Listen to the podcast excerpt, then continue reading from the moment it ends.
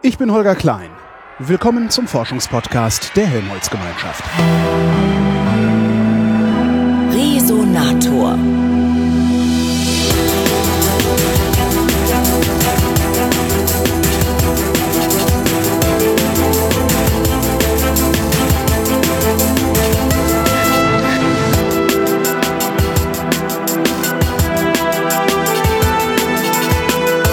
Ich bin nach Greifswald gefahren. Auch da gibt es ein Institut für Plasmaphysik. In Garching war ich ja schon mal.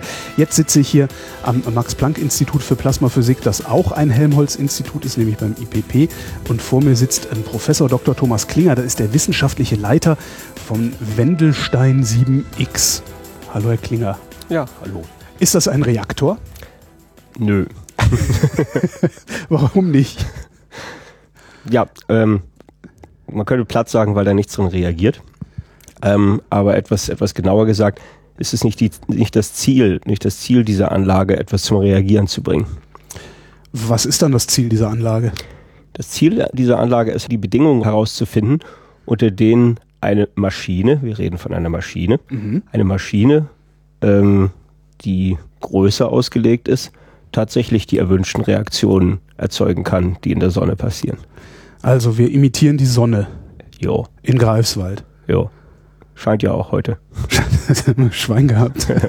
Wissen wir wenigstens, wie es aussehen Das ist sollte. einer der sonnenreichsten Plätze Deutschlands. Tatsächlich? Die Insel Usedom hat den, ist mit äh, Freiburg immer Nase an Nase um den Rekord.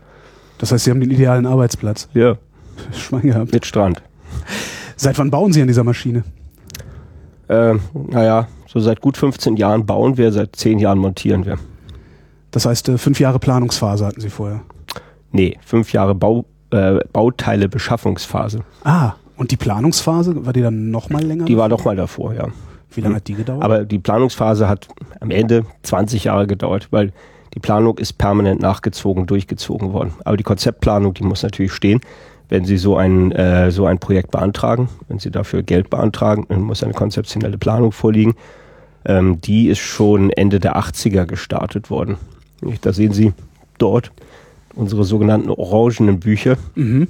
Drei dicke Bücher. drei dicke Bücher. In diesen orangenen Büchern ist das ganze Grundkonzept, die ganze Grundkalkulation, das Vorgehen schon mal drin festgehalten und das wurde international begutachtet und bildet dann die Entscheidungsbasis für die Zuwendungsgeber, für die Geldgeber, das Projekt zu finanzieren. Also äh, Wendelstein 7X ist eine Fusionsmaschine. Ja. Warum, der, der, Volksmund nennt es Fusionsreaktor. Warum nennen wir das Fusionsreaktor? Ich glaube, weil man an den Begriff Reaktor gewöhnt ist, aus anderen Flitzen Atome rum, kommt Strom raus. Ja, aus anderen, aus anderen, äh, äh, äh, so aus anderen ähm, äh, Umständen, nicht also nicht aus anderen ähm, vergleichbaren Anlagen heraus. Also wahrscheinlich kommt es einfach vom Atomreaktor, Mhm. hm? um das mal klar zu sagen. nicht, aber aber das, das ähm, wie- gesagt, da muss man ein bisschen präzise sein. Nicht, das sind äh, Forschungsanlagen, ähm, mit denen wir das Reaktorpotenzial Mhm. dieses Konzeptes herausfinden wollen. Und das Konzept ist welches? Das Konzept auf, hört auf den Namen Stellarator. Mhm. Das ist der Sonnenbringer. Der Sonnenbringer? Ist- Ja. Ah, welche Sprache? Stellar. Stellar. Stellar, der ah. Stern. Ah, Da kommt's her. verstehe, verstehe. Im Gegensatz zu diesem anderen Konzept, was ich in Garching angeschaut habe, Mhm. Tokamak, das ist ja ein Akronym. Für? Ein russisches Akronym. Leider kann ich nicht gut genug Russisch, um das jetzt vorzu, vorzu äh, lesen oder in, zu sagen. Da würden alle Russischsprachigen sich zu sehr drüber amüsieren. Aber es heißt übersetzt ähm, steht es für ähm, ähm, äh, ja, ähm, wie äh, steht es, äh, übersetzt steht es für Torus in Magnetfeldspulen. Mhm. Beide, also Tokamak und Stellarator, versuchen die Sonne zu imitieren. Mhm. Was sind die Unterschiede zwischen diesen beiden Maschinentypen? Also ich würde erstmal erstmal erklären, was, was, was gleich ist. Also beide, beide haben eine Ringform. Mhm. Hm? Reden wir von einem Torus. Sieht aus wie ein Donut, ne? Ein bisschen. Ja, oder ein Treckerreifen. Treckerei. Ja. Was Erdiges. Ja, in das landwirtschaftliche Umfeld. Gut. Also hat eine Reifenform. Nicht beide haben eine Reifenform. Das ist das Erste, was gemeinsam ist. Ähm, beide ähm, haben ein reifenförmiges Magnetfeld, also erzeugen ein reifenförmiges Magnetfeld. mit Hilfe von einem Satz von Spulen, von Mhm. stromdurchflossenen Spulen. Hm, Stromdurchflossene Spulen erzeugen ein Magnetfeld. Wenn diese Spulen richtig anordnet, dann entsteht ein reifenförmiges Magnetfeld. So, und da ist die Grundidee, dass man geladene Teilchen, die dieses, diesen Materiezustand Plasma bilden, dass man die auf diese reifenförmigen Bahnen setzt. Also ich habe meinen Treckerreifen und möchte, dass äh, diese geladenen Teilchen innerhalb des Treckerreifens auf einer bestimmten Bahn sind. Ja, die sitzen da so auf Bahnen, hm, die von dem Magnetfeld gegeben sind. Feldlinien. Ja, da reden wir in der Physik von Feldlinien. Nicht? Das ist so ein abstrakter Begriff. Ne? Kann man Ja, gar kann nicht, ich, kann kann- ich nichts mit anfangen. Nö, kann, kann, man- kann, kann man auch nicht sehen. Nicht? Ja, also das ist ein, wirklich ein reiner abstrakter Begriff. Ne? Ist eine große intellektuelle Leistung der Aufklärung, sich sowas dann vorstellen zu können, obwohl man es nicht sieht. Hm? Faraday hm? und Maxwell. Hm? Gut, okay. Ähm, Google ich also dann. das heißt, das heißt Feldlinien, ja, nicht. Also das heißt, das sind, man kann sich das wie Bahnen vorstellen, Mhm. Ende wie Straßen. Hm? Das heißt also, wie so die Autochen auf der Autobahn sollen diese ähm, geladene Teilchen auf wohl definierten Straßen äh, halt im Kreis fahren. Mhm. Hm? Kann man sich wie so eine kreisförmige Autobahn oder wie so eine Märklin-Starter-Set vorstellen. Nicht Warum, immer, warum sollen die eigentlich im Kreis Kreis. fahren? weil sie nicht an die Wand klatschen sollen. Ja, aber Dann wären sie weg. könnte ich es aber doch auch gerade bauen und echt lang machen. Ja, das ist aber viel zu teuer. Hat, Okay. man, hat man probiert. Ne? Mhm. Also das hat man probiert. Gute Idee von Ihnen. Ne? Danke. Hat man, nicht? Aber hatten viele Kollegen auch, da in den 50ern, 60ern, nicht? hat man probiert. Lang und am Ende das irgendwie so ein bisschen zu quetschen. Nicht, dass es dort reflektiert wird, aber das hat nicht geklappt. Mhm. Das sind so lineare Maschinen, die nennen sich eine Spiegelmaschinen. Nicht, da sind riesengroße Dinger gebaut worden, Los Alamos und so. Nicht, aber die sind dann irgendwann wieder eingestampft worden, weil man festgestellt hat, so geht's nicht. Nicht? Und nach einem, äh, nach einem allen möglichen Konfigurationen, wir reden da von Konfiguration, also Anordnung, ganz lang und Mhm. mit Spiegeln und irgendwie gewunden und rund und ach, alles Mögliche, äh, äh, ist man dann, hat, hat sich dann so evolutionär diese ringförmige Konfiguration durchgesetzt. Das heißt, die gab es auch schon ganz am Anfang, also sowohl der Tokamak als auch der Stellarator. Mhm. Die sind 19, bereits 1959 vorgeschlagen worden. Nicht? Der Tokamak in Russland, das war ein russisches Akronym, Mhm. im Kurtschatow-Institut. Der Stellarator in Princeton in den USA von unserem dem hochgeschätzten Astronomen, Astrophysiker Lyman Spitzer. Und äh, die gab es von Anfang an. Aber da gab es eben noch ein Dutzend andere Ideen, wie man das machen könnte. Und dann hat man da immer weitergearbeitet, parallel an all diesen Ideen. Am Ende übrig geblieben, wie gesagt, wie bei einer Evolution, Ja. sind letztlich noch der Tokamak und der Stellarator als so die, die als am vielversprechendsten sind, die sich am besten durchgesetzt haben. Survival of the Fittest. Ähm, die haben sich am besten durchgesetzt, um die Sonne nachzuäffen. um die Parameter zu erreichen, die man braucht, damit die Prozesse, die in der Sonne passieren, auf der Erde geschehen. Welche Prozesse sind das? Das ist der Fusionsprozess. Bei dem passiert was? Da werden leichte Kerne zu schwereren Kernen verschmolzen. Woraus bestehen die leichten Kerne? Und die, jetzt müsste ich aufs Periodensystem gucken. Ne? Ja, ja, also die leichten sind ganz links, die Mhm. schweren sind ganz rechts. So, ungefähr. Und wir wollen die in der Mitte haben. Ja, ja. Nee, Na, so grob, nicht? Also nicht, wir sind da irgendwo im Periodensystem, so links oben, so, ne? So. Ähm, und ähm, äh, also äh, wenn, man, wenn man diese leichten Kerne verschmilzt, dann bleibt Energie übrig. Mhm. Hm? Energie, die man ja abführen kann, die man dann in Wärme umwandeln kann.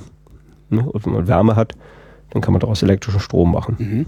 Hm? Also wenn man so will, ist es so, da baut man sich so eine Miniatursonne, wirklich eine ganz, ganz winzig kleine Sonne. Die Sonne ist ja ziemlich groß, ne? 333.000 Erdenmassen. Nicht? Also, ja, kann man sagen, 333.000 Erden passen da so Mhm. rein. Also wir wollen das im Miniaturformat machen, also so in so einem menschlich realisierbaren Format. Ja, und dann setzen wir quasi einen Kessel Wasser auf drauf. Ja. Ja, das ist die Idee. Gut, aber dafür muss man Parameter erreichen. Da Ja. muss man also in eine bestimmte Ecke hin, von Temperaturen, von Dichten, hm?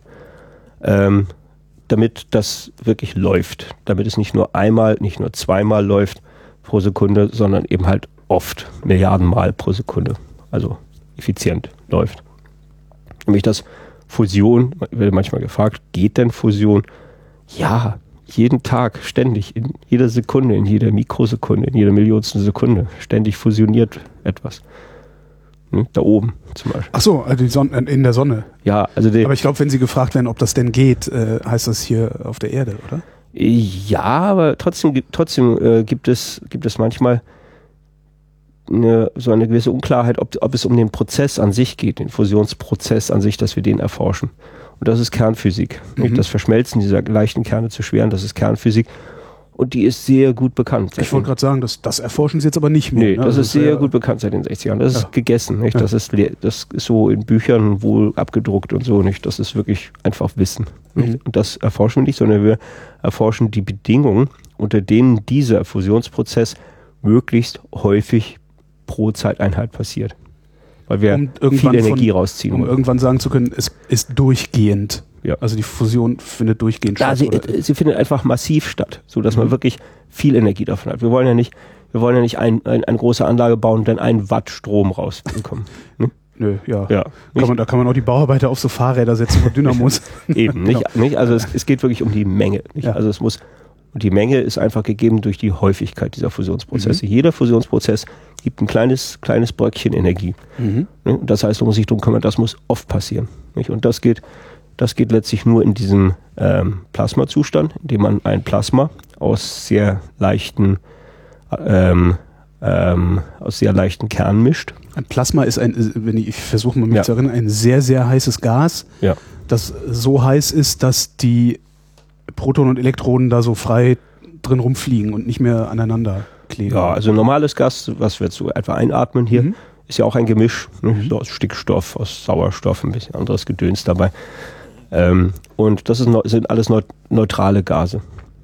Hm? Das heißt also, da ist der At E- elektrisch neutral. Oder? ja, ja, ja, neu- ja, elektrisch neutrale Gase. Also das heißt, äh, da ist der Atomverbund, nehmen wir mal so ein Wasserstoffatom, nicht, der ist noch vollständig. Da sind alle Elektronen dran, nicht, die da zu dem Atom gehören und der Kern ist natürlich da. Und das gleiche, und dann bilden sie noch ein Molekül obendrein.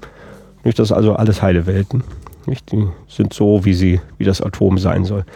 Äh, wenn man jetzt so ein Gas ähm, heiß macht, sehr heiß macht, dann kommt man irgendwann zu einem Punkt, wo diese Atomverbünde sich anfangen aufzulösen. Und dann lösen sich als erstes die Elektronen ab davon. Ja. Nicht so die ersten Elektronen, die machen dann, ja, die beginnen dann abzuhauen so nicht und schwirren dazwischen rum. Und ähm, ja, wenn man es dann noch heißer macht, wird immer weniger Elektronen da und irgendwann ist dann der, ist dann der, äh, äh, ist dann der Atomkern nackt, hat keine Elektronen mehr Ja.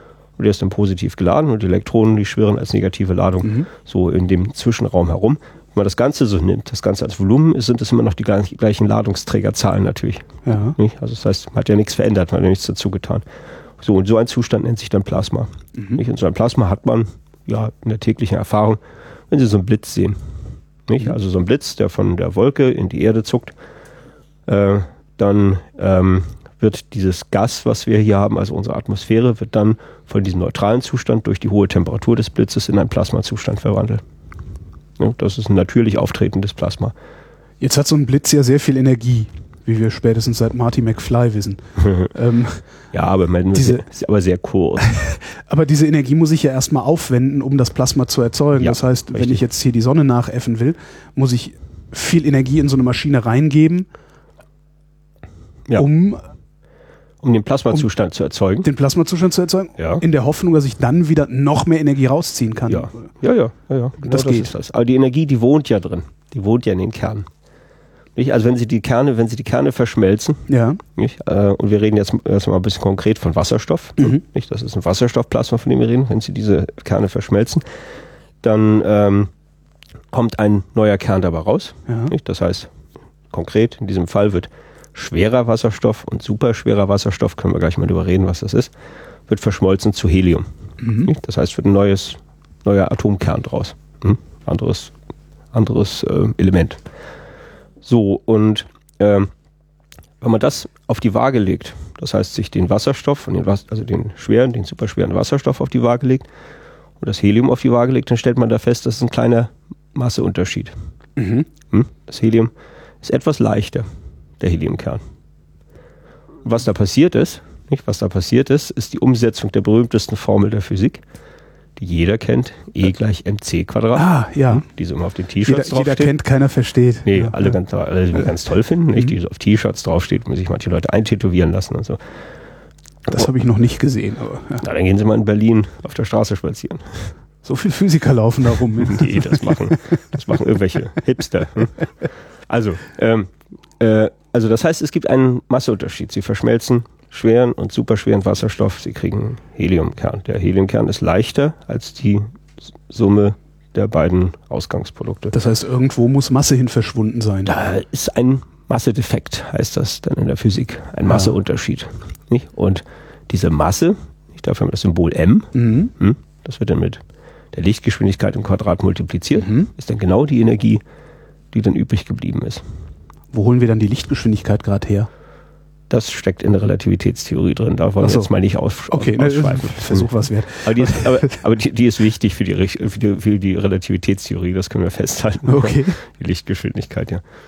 Ähm, so, okay, das heißt also, da kommt, da kommt ein, ähm, da kommt, äh, also bleibt ein Energieüberschuss. Und dieser Energieüberschuss, ähm, der, ja, nicht, der wird in, äh, der wird in Geschwindigkeiten umgesetzt. Hm? Ich habe die Geschichte noch nicht vollständig erzählt. Es kommt nicht nur ein Heliumkern bei raus, sondern auch ein Neutron. Mhm. Jetzt wieder etwas. Hm? Ein Neutron ist ein Kernbaustein. Ja. Also Kerne bestehen wieder aus Bausteinen. So wie Lego-Steine kann man sich das vorstellen. Nicht? So, so alles so zusammenbasteln sich so die Kerne der, der Periodensysteme, also der, der Elemente im Periodensystem. Ähm, und ein Neutron ist ein, so ein Kernbaustein okay, der ist neutral, deshalb heißt er Neutron, der hat keine elektrische Ladung. Also das heißt, wenn man den, ich gehe nochmal wieder zurück, hm, schweren Wasserstoff und superschweren Wasserstoff verschmilzt, mhm. dann erhält man ein Helium. Heliumkern und ein Neutron.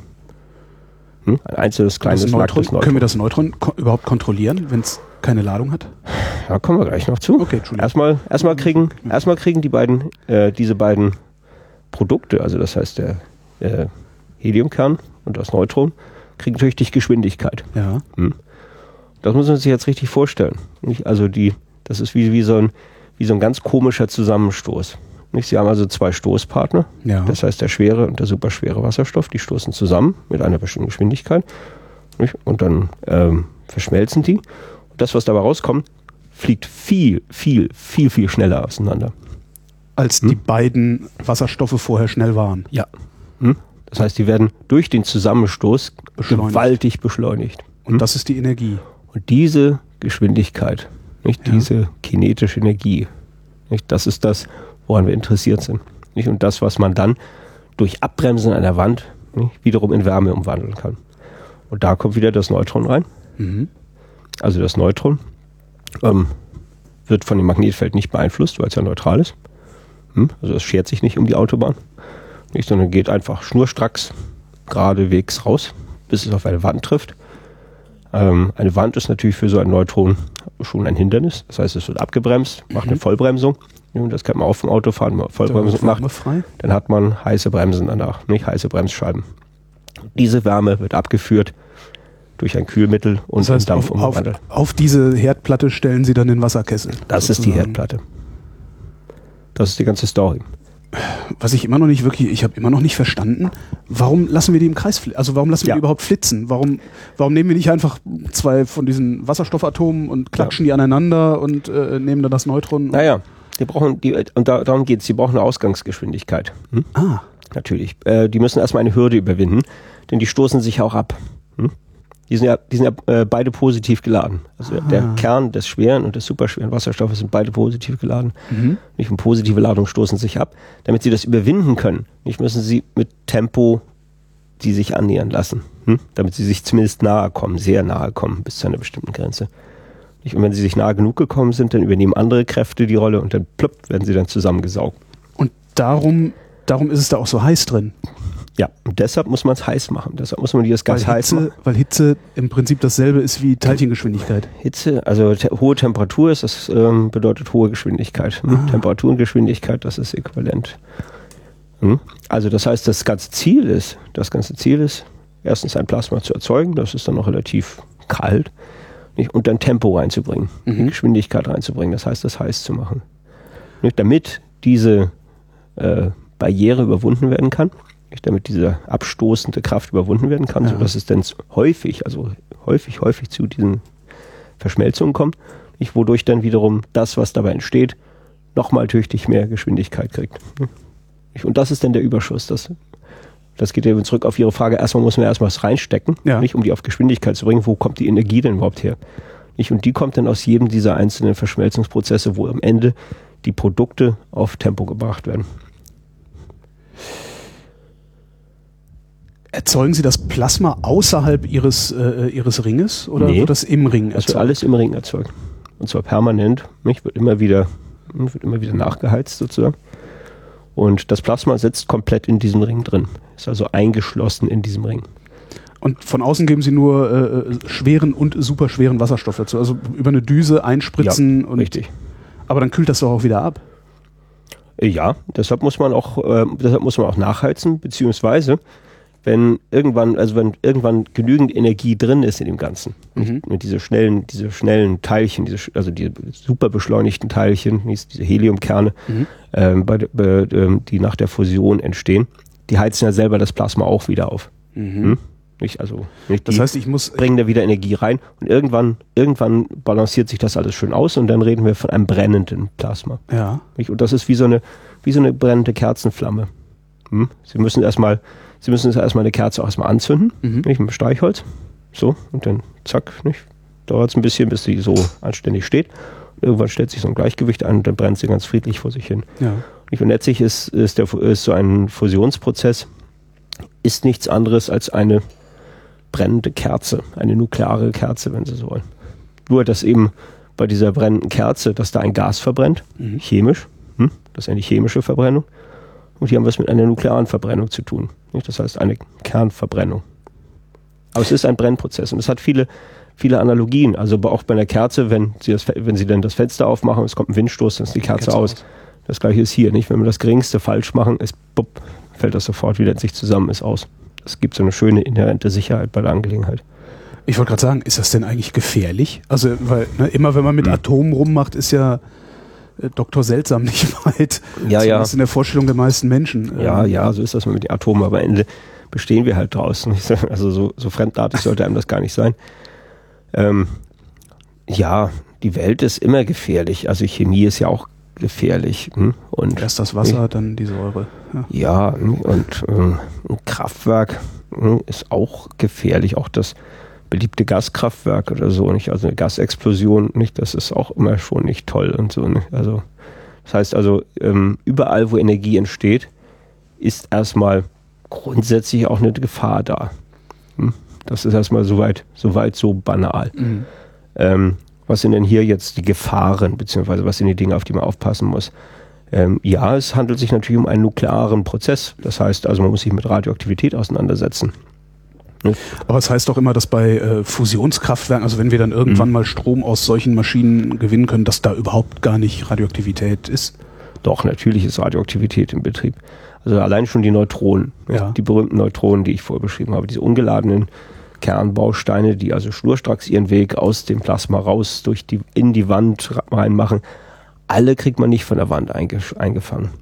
Hm? Das heißt also einige, nicht einige machen ihren Weg ganz durch nicht, und gehen dann schön schnurstracks weiter, nicht in die entsprechende Halle rundherum, Mhm. manche halt vielleicht auch noch, ein paar dann auch noch durch die, durch die Betonwand, die um die Halle herum ist. Und da muss man eben die Betonwand so auslegen, dass die Anzahl der Neutronen, die es dann noch durch diese Betonwand durchmachen, dass die auf einem so niedrigen Niveau ist, dass es keinen Menschen schert.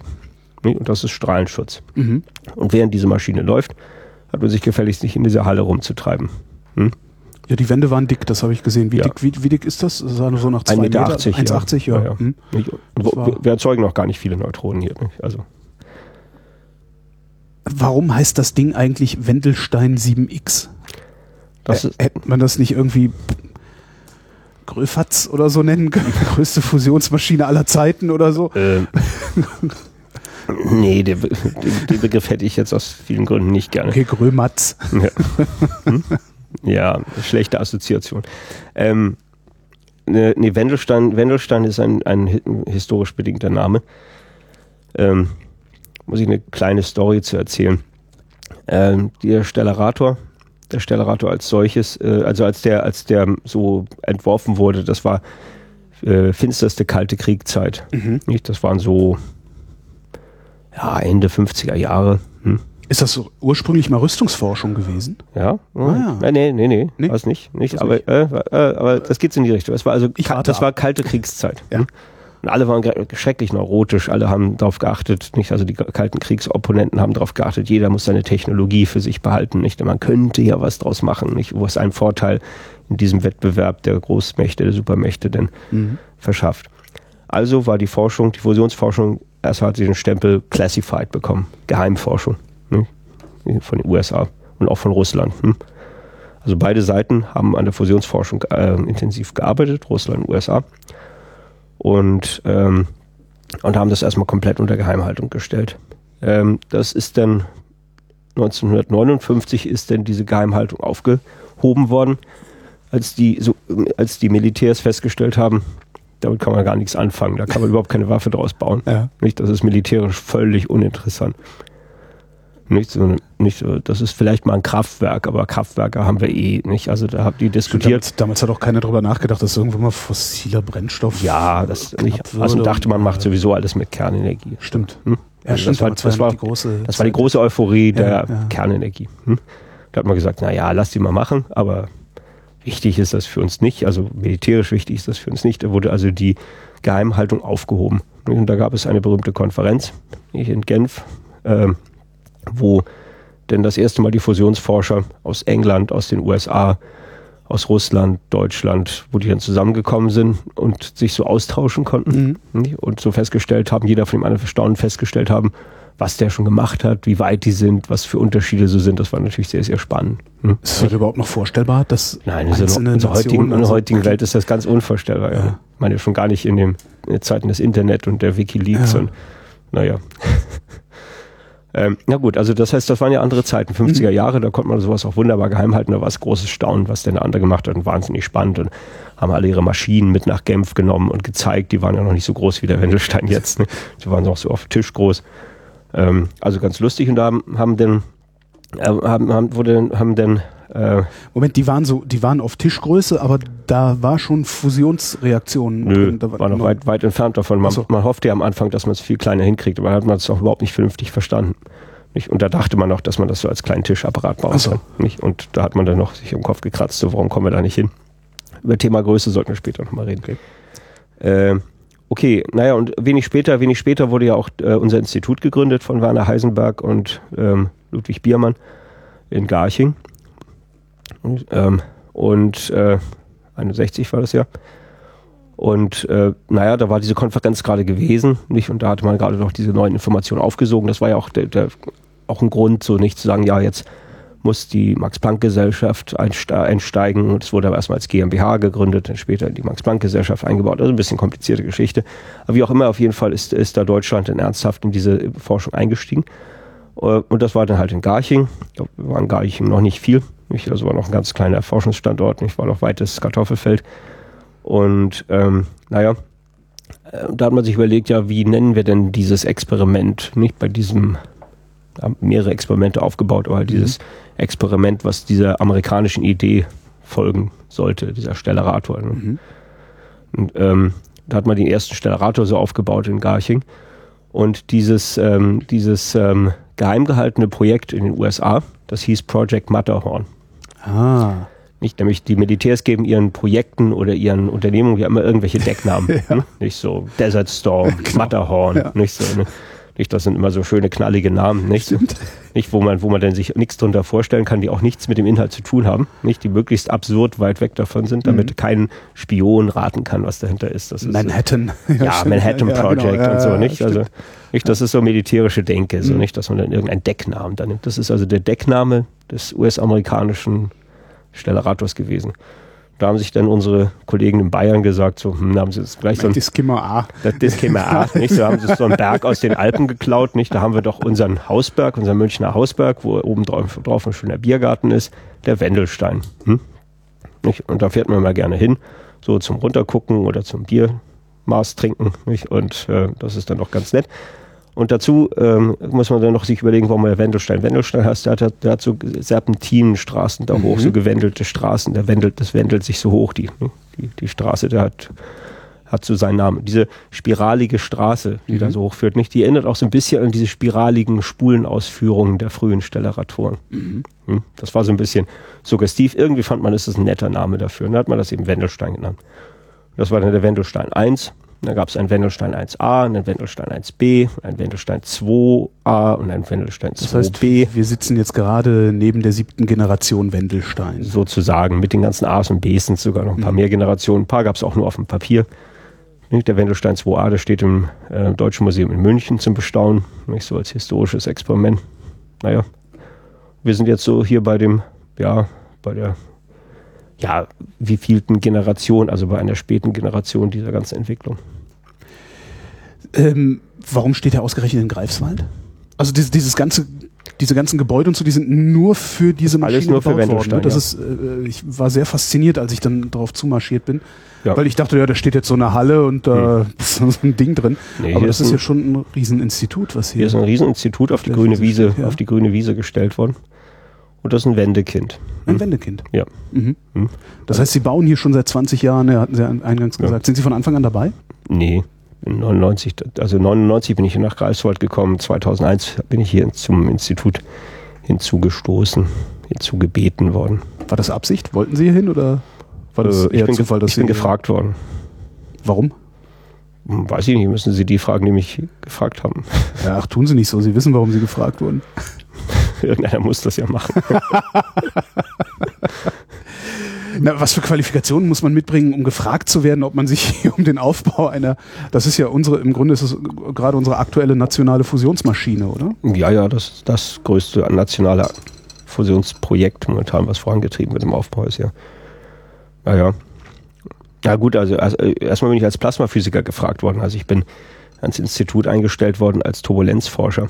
Hm, weil ich habe mich da viele Jahre mit Turbulenz beschäftigt und Turbulenz ist wichtig für Fusionsforschungsanlagen. So, im, im Kreis, weil im Kreis flitzende Gase, Ja, äh, genau. die sind halt nicht glatt. Die sind nicht glatt, das Ja. sind Kreisflitzen, das ist mal das einfache Bild. In Wirklichkeit Ja. bilden sich darin Turbulenzen aus, weil es ja auch Mhm. viele Teilchen sind, die dann miteinander wechselwirken, also sich gegenseitig sehen.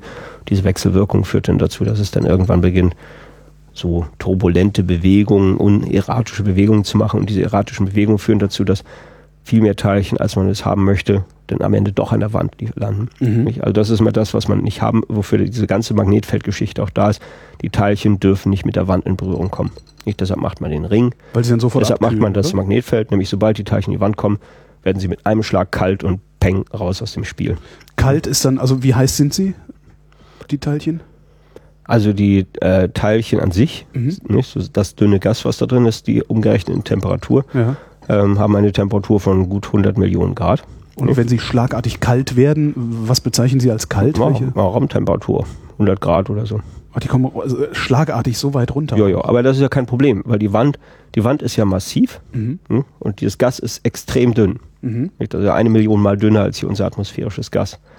Das heißt, wir reden ja auch wieder nicht von vielen Teilchen, sondern das ist so ein, ein relativ schnelles Teilchen kommt in Kontakt mit der kalten Wand und diese kalte Wand besteht wiederum auch aus Atomen. Mhm. Und das sind, das sind halt, äh, ähm, das sind halt äh, unendlich viel mehr denn davon. Weil es eine Wand ist und die ist ja auch dichter als. Äh, Also eine Wand ist massiv. Ja, einfach. genau. Ich, das können Sie sich auch, in, also einfach um das mal zu illustrieren, die Mengenverhältnisse. Wir werden hier im Wendelstein 7x 0,1 Gramm Gas drin haben, Hm?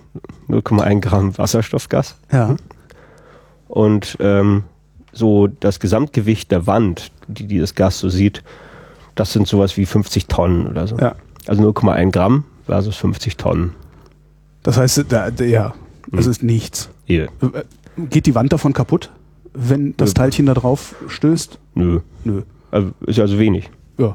Also Ja, aber könnte ja sein, dass es trotzdem kaputt geht, weil das ist ja doch, ich meine, das ist ja doch eine, eine, eine große Energie, äh, Ja, ja. Menge, die da. also, die, äh, also das heißt, äh, also merken tut man das schon, das sind schon ordentlich Energieflüsse, die da drin sind. Also muss man sich schon drum kümmern, aber kaputt geht ja nichts. Äh, warum, warum kann das, warum, warum kann das nicht in, in Tischgröße stattfinden? Hm. Also warum kann ich so ein Gerät nicht? Ja, Thema Größe, ja. Ja, eben. Ja, die. Äh, also es geht alles darum, die, ähm, es geht ja alles darum, dieses ähm, Gas, dieses Plasma, dieses heiße Gas, dieses super heiße Gas aus geladenen Teilchen, auf hinreichend hohe Temperaturen zu bringen, Mhm. so dass es häufig genug zu diesen Verschmelzungen kommt, von diesem Wasserstoff zu dem Helium und Neutron. Mhm. Okay. Als Einstieg. Also es geht alles um die Temperatur. Hm? Temperatur und die Anzahl der Teilchen pro Volumen. Aber nehmen wir erstmal die Temperatur. Ähm, damit man auf so eine Temperatur kommt, ähm, heizt man rein. Nicht? Und ähm, es zeigt sich, man hat natürlich Verluste. Womit heizt man eigentlich rein? Ähm, zum Beispiel mit Mikrowellen. Mhm. Ne? Mikrowellen ist bei uns eine beliebte Methode. Es gibt auch noch andere Methoden. Vielleicht sollten wir es später nochmal Okay. diskutieren, sonst schweifen wir jetzt ab. Das mache ich gern. Ja. Nicht? Ähm, Ich schreibe mir mal Heizung auf. ja, ja. Also das heißt, nehmen wir also auf irgendeine Art und Weise, nehmen wir mal als Referenz Mhm. Mikrowellen, ich schicke mir Mikrowellen rein, machen es heiß. So, damit kriegt man die Temperatur hoch und dann hat man auch gleichzeitig Verluste. Hm? Das heißt, Wärme geht auch wieder raus. Auch bevor überhaupt es zur Fusion kommt, kommt es zu Verlusten. Das sind Strahlungsverluste. Mhm. Einerseits, nicht, es leuchtet, das geht als Licht einfach raus. Es können aber auch Wärmeflüsse sein, die rausgehen. Zum Beispiel durch die bereits erwähnten Turbulenzen, Mhm. nicht, aber auch durch normale Gasdiffusion. Am Ende ist das so, wie, ist das wie, wie, in ihrer, wie in ihrer Wohnung. Nicht? Sie stellen in die Mitte einen Ofen auf Mhm. hm, und wollen es bestimmt eine bestimmte Te- Wohlfühltemperatur daran haben in ihrer Wohnung. Sagen Sie, Sie wollen gerne 25 Grad haben, damit es richtig angenehm warm ist im Mhm. Winter. So stellen Sie in die Mitte einen Ofen rein, das ist Ihre Heizung. Und dann, damit Sie auch irgendwie eine schicke Wohnung haben, haben Sie große, großzügige Fenster überall. Hm? So, dadurch, durch diese Fenster strahlt es auch wieder ab. Nicht? Und am Ende äh, bildet sich ein Gleichgewicht, müssen Sie also den Ofen so einstellen, dass Sie die gewünschte Temperatur haben. Hm? Okay. Und es hängt davon ab, wie viel Verlust Sie haben, wie Mhm. gut Ihr Haus isoliert ist. Es geht also alles um die Isolation. Hm? Das heißt, wenn Sie einfach verglaste Fenster haben, doppelt verglaste Fenster, dicke Wände aus Gasbeton oder nur ein Backstein, alles das geht damit ein. So, die Rolle dieser Wände übernimmt beim, bei einer Fusionsmaschine äh, das Magnetfeld. Ja. Das Magnetfeld ist unsere Isolation, das ist die Wand. Nicht? Das ist die Wand für diese Teilchen, die diese Teilchen vor der kalten Außenwelt schützen soll. Ja. Nicht? Damit wir sie überhaupt auf Hohltemperatur bringen. Der Ofen sind meinetwegen die Mikrowellen. Mhm. Okay. So, soweit, so gut. Jetzt kann man sich das vorstellen. Jetzt bauen wir die perfekte Wand, nicht das perfekte Magnetfeld, was alles schön drin hält. Nicht? Also richtig gut, richtig, Mhm. richtig gut ist. Ähm, dann ähm, ist alles Paletti. Nicht? Dann habe ich also eine bestimmte Heizleistung dann da drin. Also muss ich den Ofen irgendwie einstellen und da stellt sich die Temperatur ein, die ich haben möchte. Mhm. So, wenn man jetzt aber leider feststellt äh, in der Forschung, diese perfekte Wand kriegt man so nicht hin. Es gibt also viele, viele Physik Physikeffekte, die dafür sorgen, dass trotzdem, dass es trotzdem rauspfeift, dass ich Mhm. trotzdem Wärmeverluste habe. Ja, und wenn es ne, so ist, hm? nicht? also das heißt, man kann dagegen nicht mehr, nicht mehr viel tun. Ja. Man kann natürlich dann sagen, ja, verbessern wir hier, verbessern wir da, nicht machen wir da was, machen wir da was. Dann kommen sie irgendwann an einer gewissen Grenze an und sagen, ja, jetzt kommen wir nicht mehr weiter. Die einzige Möglichkeit, die sie dann haben, ist, das Ganze größer zu machen. Hm? Soll ich dann die Wand dicker machen? Nee, nicht die Wand dicker. Dicker wäre wieder bessere Isolation. Einfach das Volumen zu vergrößern. Hm? So, und ich kann Ihnen nämlich erklären, warum. Ähm, das Dass der Abstand vom Ofen zum Fenster, So- den vergrößern Sie. sozusagen, ja. Ah. Sozusagen. Nicht? Das ist das. Nicht? Und zwar ist das nämlich das Volumen zu Oberfläche-Verhältnis. Mhm. Verlust geht immer durch die Oberfläche. Die strahlen durch die Oberfläche ab. Mhm. Nicht durch ihre Fenster, durch ihr Dach, durch ihren Fußboden. Die Energie ist im Volumen drin. Mhm. Hm? So, und wenn Sie jetzt den Durchmesser vergrößern, ne, dann geht das Volumen mit der dritten Potenz, hm, also Kubikmeter, Ah, ne, mhm. ja, und die Oberfläche mit Quadratmeter, Mhm. der zweiten Potenz. Das heißt, wenn Sie also jetzt ihr, Ihre Wohnung, wenn Sie die jetzt im Durchmesser verdoppeln, ja. nicht, haben Sie ein günstigeres Verhältnis denn aus Volumen und Oberfläche. Das heißt, dass der, also wenn, wenn wir dann irgendwann mal richtig Strom erzeugen wollen im Regelmaß, äh, werden wir mit einer umso größeren Maschine umso besser dran. Ja, richtig. Und man muss die Maschinen, und da, da, das ist die Moral von der Geschichte, ähm, es gibt eine minimale Größe für die Mhm. Stromerzeugung. Hm? Es gibt eine Schwellgröße, ab der eine positive Energiebilanz möglich ist. Nicht vorher haben sie einfach mal so viel Abstrahlung, nicht, dass sie noch zus zusätzlich reinheizen müssen. Ja. Nicht? Und sie können immer durch Nachheizen, können sie natürlich äh, durch beliebig viel Nachheizen, können sie jede Temperatur erzeugen. Ja, aber das ist dann auch beliebig viel Energie, die ich reingebe. Ja, ja. Das will ich ja Nicht- nicht, ich will ja beliebig viel rausholen. Ja, und sie wollen ja am Ende, dass die Energie im Volumen erzeugt wird. Ja. nicht sozusagen, also dass die Wärme in ihrem ganzen Volumen erzeugt wird und dass das deutlich mehr ist als das, was durch die Oberfläche abgestrahlt wird. Nicht? Und deshalb müssen sie diese Anlagen, müssen sie diese Anlagen, diese Anlagen eine bestimmte Größe spendieren. Haben Sie die hier? Nee. diese Größe? Ist zu klein. Ist zu klein. Also das Ding hat jetzt 16 Meter Durchmesser Mhm.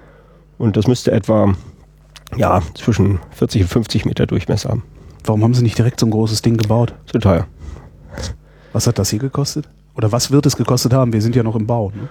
Naja, die Hardware, also die Maschine, die nackte Maschine an Investitionen etwa 400 Millionen. Ja. ja, also zu teuer, zu teuer ist das, äh, also ist simpel gesagt, äh, man muss, muss sich mal ein bisschen überlegen, wie man effiziente Forschung macht, also wie Mhm. man F- äh, Forschungsmittel effizient einsetzt. Und da kommt es eben sehr genau darauf an, was für Fragestellungen man denn dort hat.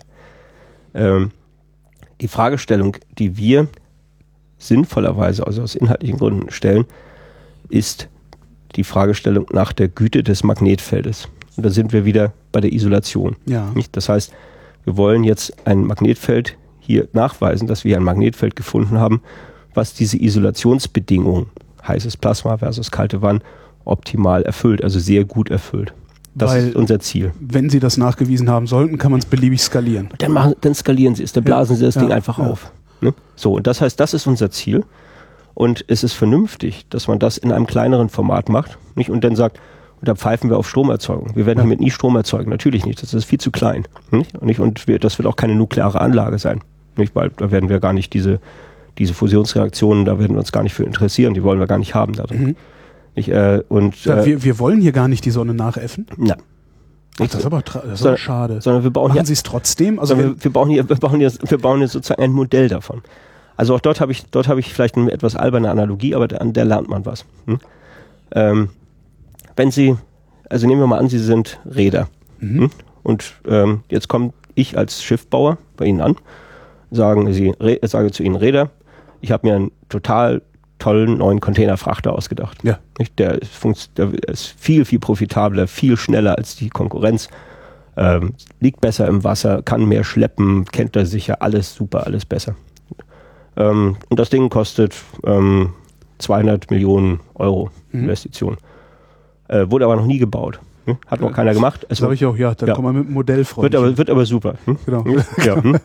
ja, dann würden sie sagen, na, dann zeig mir das mal erstmal. Mhm. Ich komme erstmal mit dem Modell. Ja. So, dann sage ich, okay, nicht, ähm, wird billiger, nicht, wird zehnmal billiger dieses Modell, müssen wir auch alles instrumentieren und so, Mhm. müssen wir dann genau untersuchen, dass wir uns auch ganz sicher sind. Und das bauen wir und setzen es in so eine Wanne rein, nicht und schaukeln das Ganze durch, nicht, bauen halt da Strömung rum, so bauen sie Mhm. eine künstliche Umgebung dafür, stellen ein paar Wissenschaftler ein, die sich dann, dann beschäftigen, viele Ingenieure, die das so, so alles Detail ausarbeiten. Und dann können sie sicher sein, dass ihre 200 Millionen nicht für den Frachter gut investiert sind. Und genau das ist der Wendelstein 7X hier. So in dem Sinne dieser Prototyp. Mhm. Natürlich würden Sie da als Räder auch nicht dann plötzlich kommen und sagen, was, da mit diesem Ding kann ich jetzt keine Container transportieren? Nee, ist ja nicht das Ziel der Sache. Nicht das Ziel dieses Prototyps. Nicht, der kann noch nichts. Hm? Ja, aber wäre trotzdem cool, oder? Ich meine, jetzt mal einfach die Leistung ein bisschen hochfahren, gucken, ob nicht doch Strom rausfällt. Also so, das, Ja, also da, ich, da muss man aber ein paar Voraussetzungen für schaffen. Nicht eben diese Energieumwandlung dann, äh, also erstens müssten sie dann dafür die volle Lizenzierung als nukleare Anlage haben.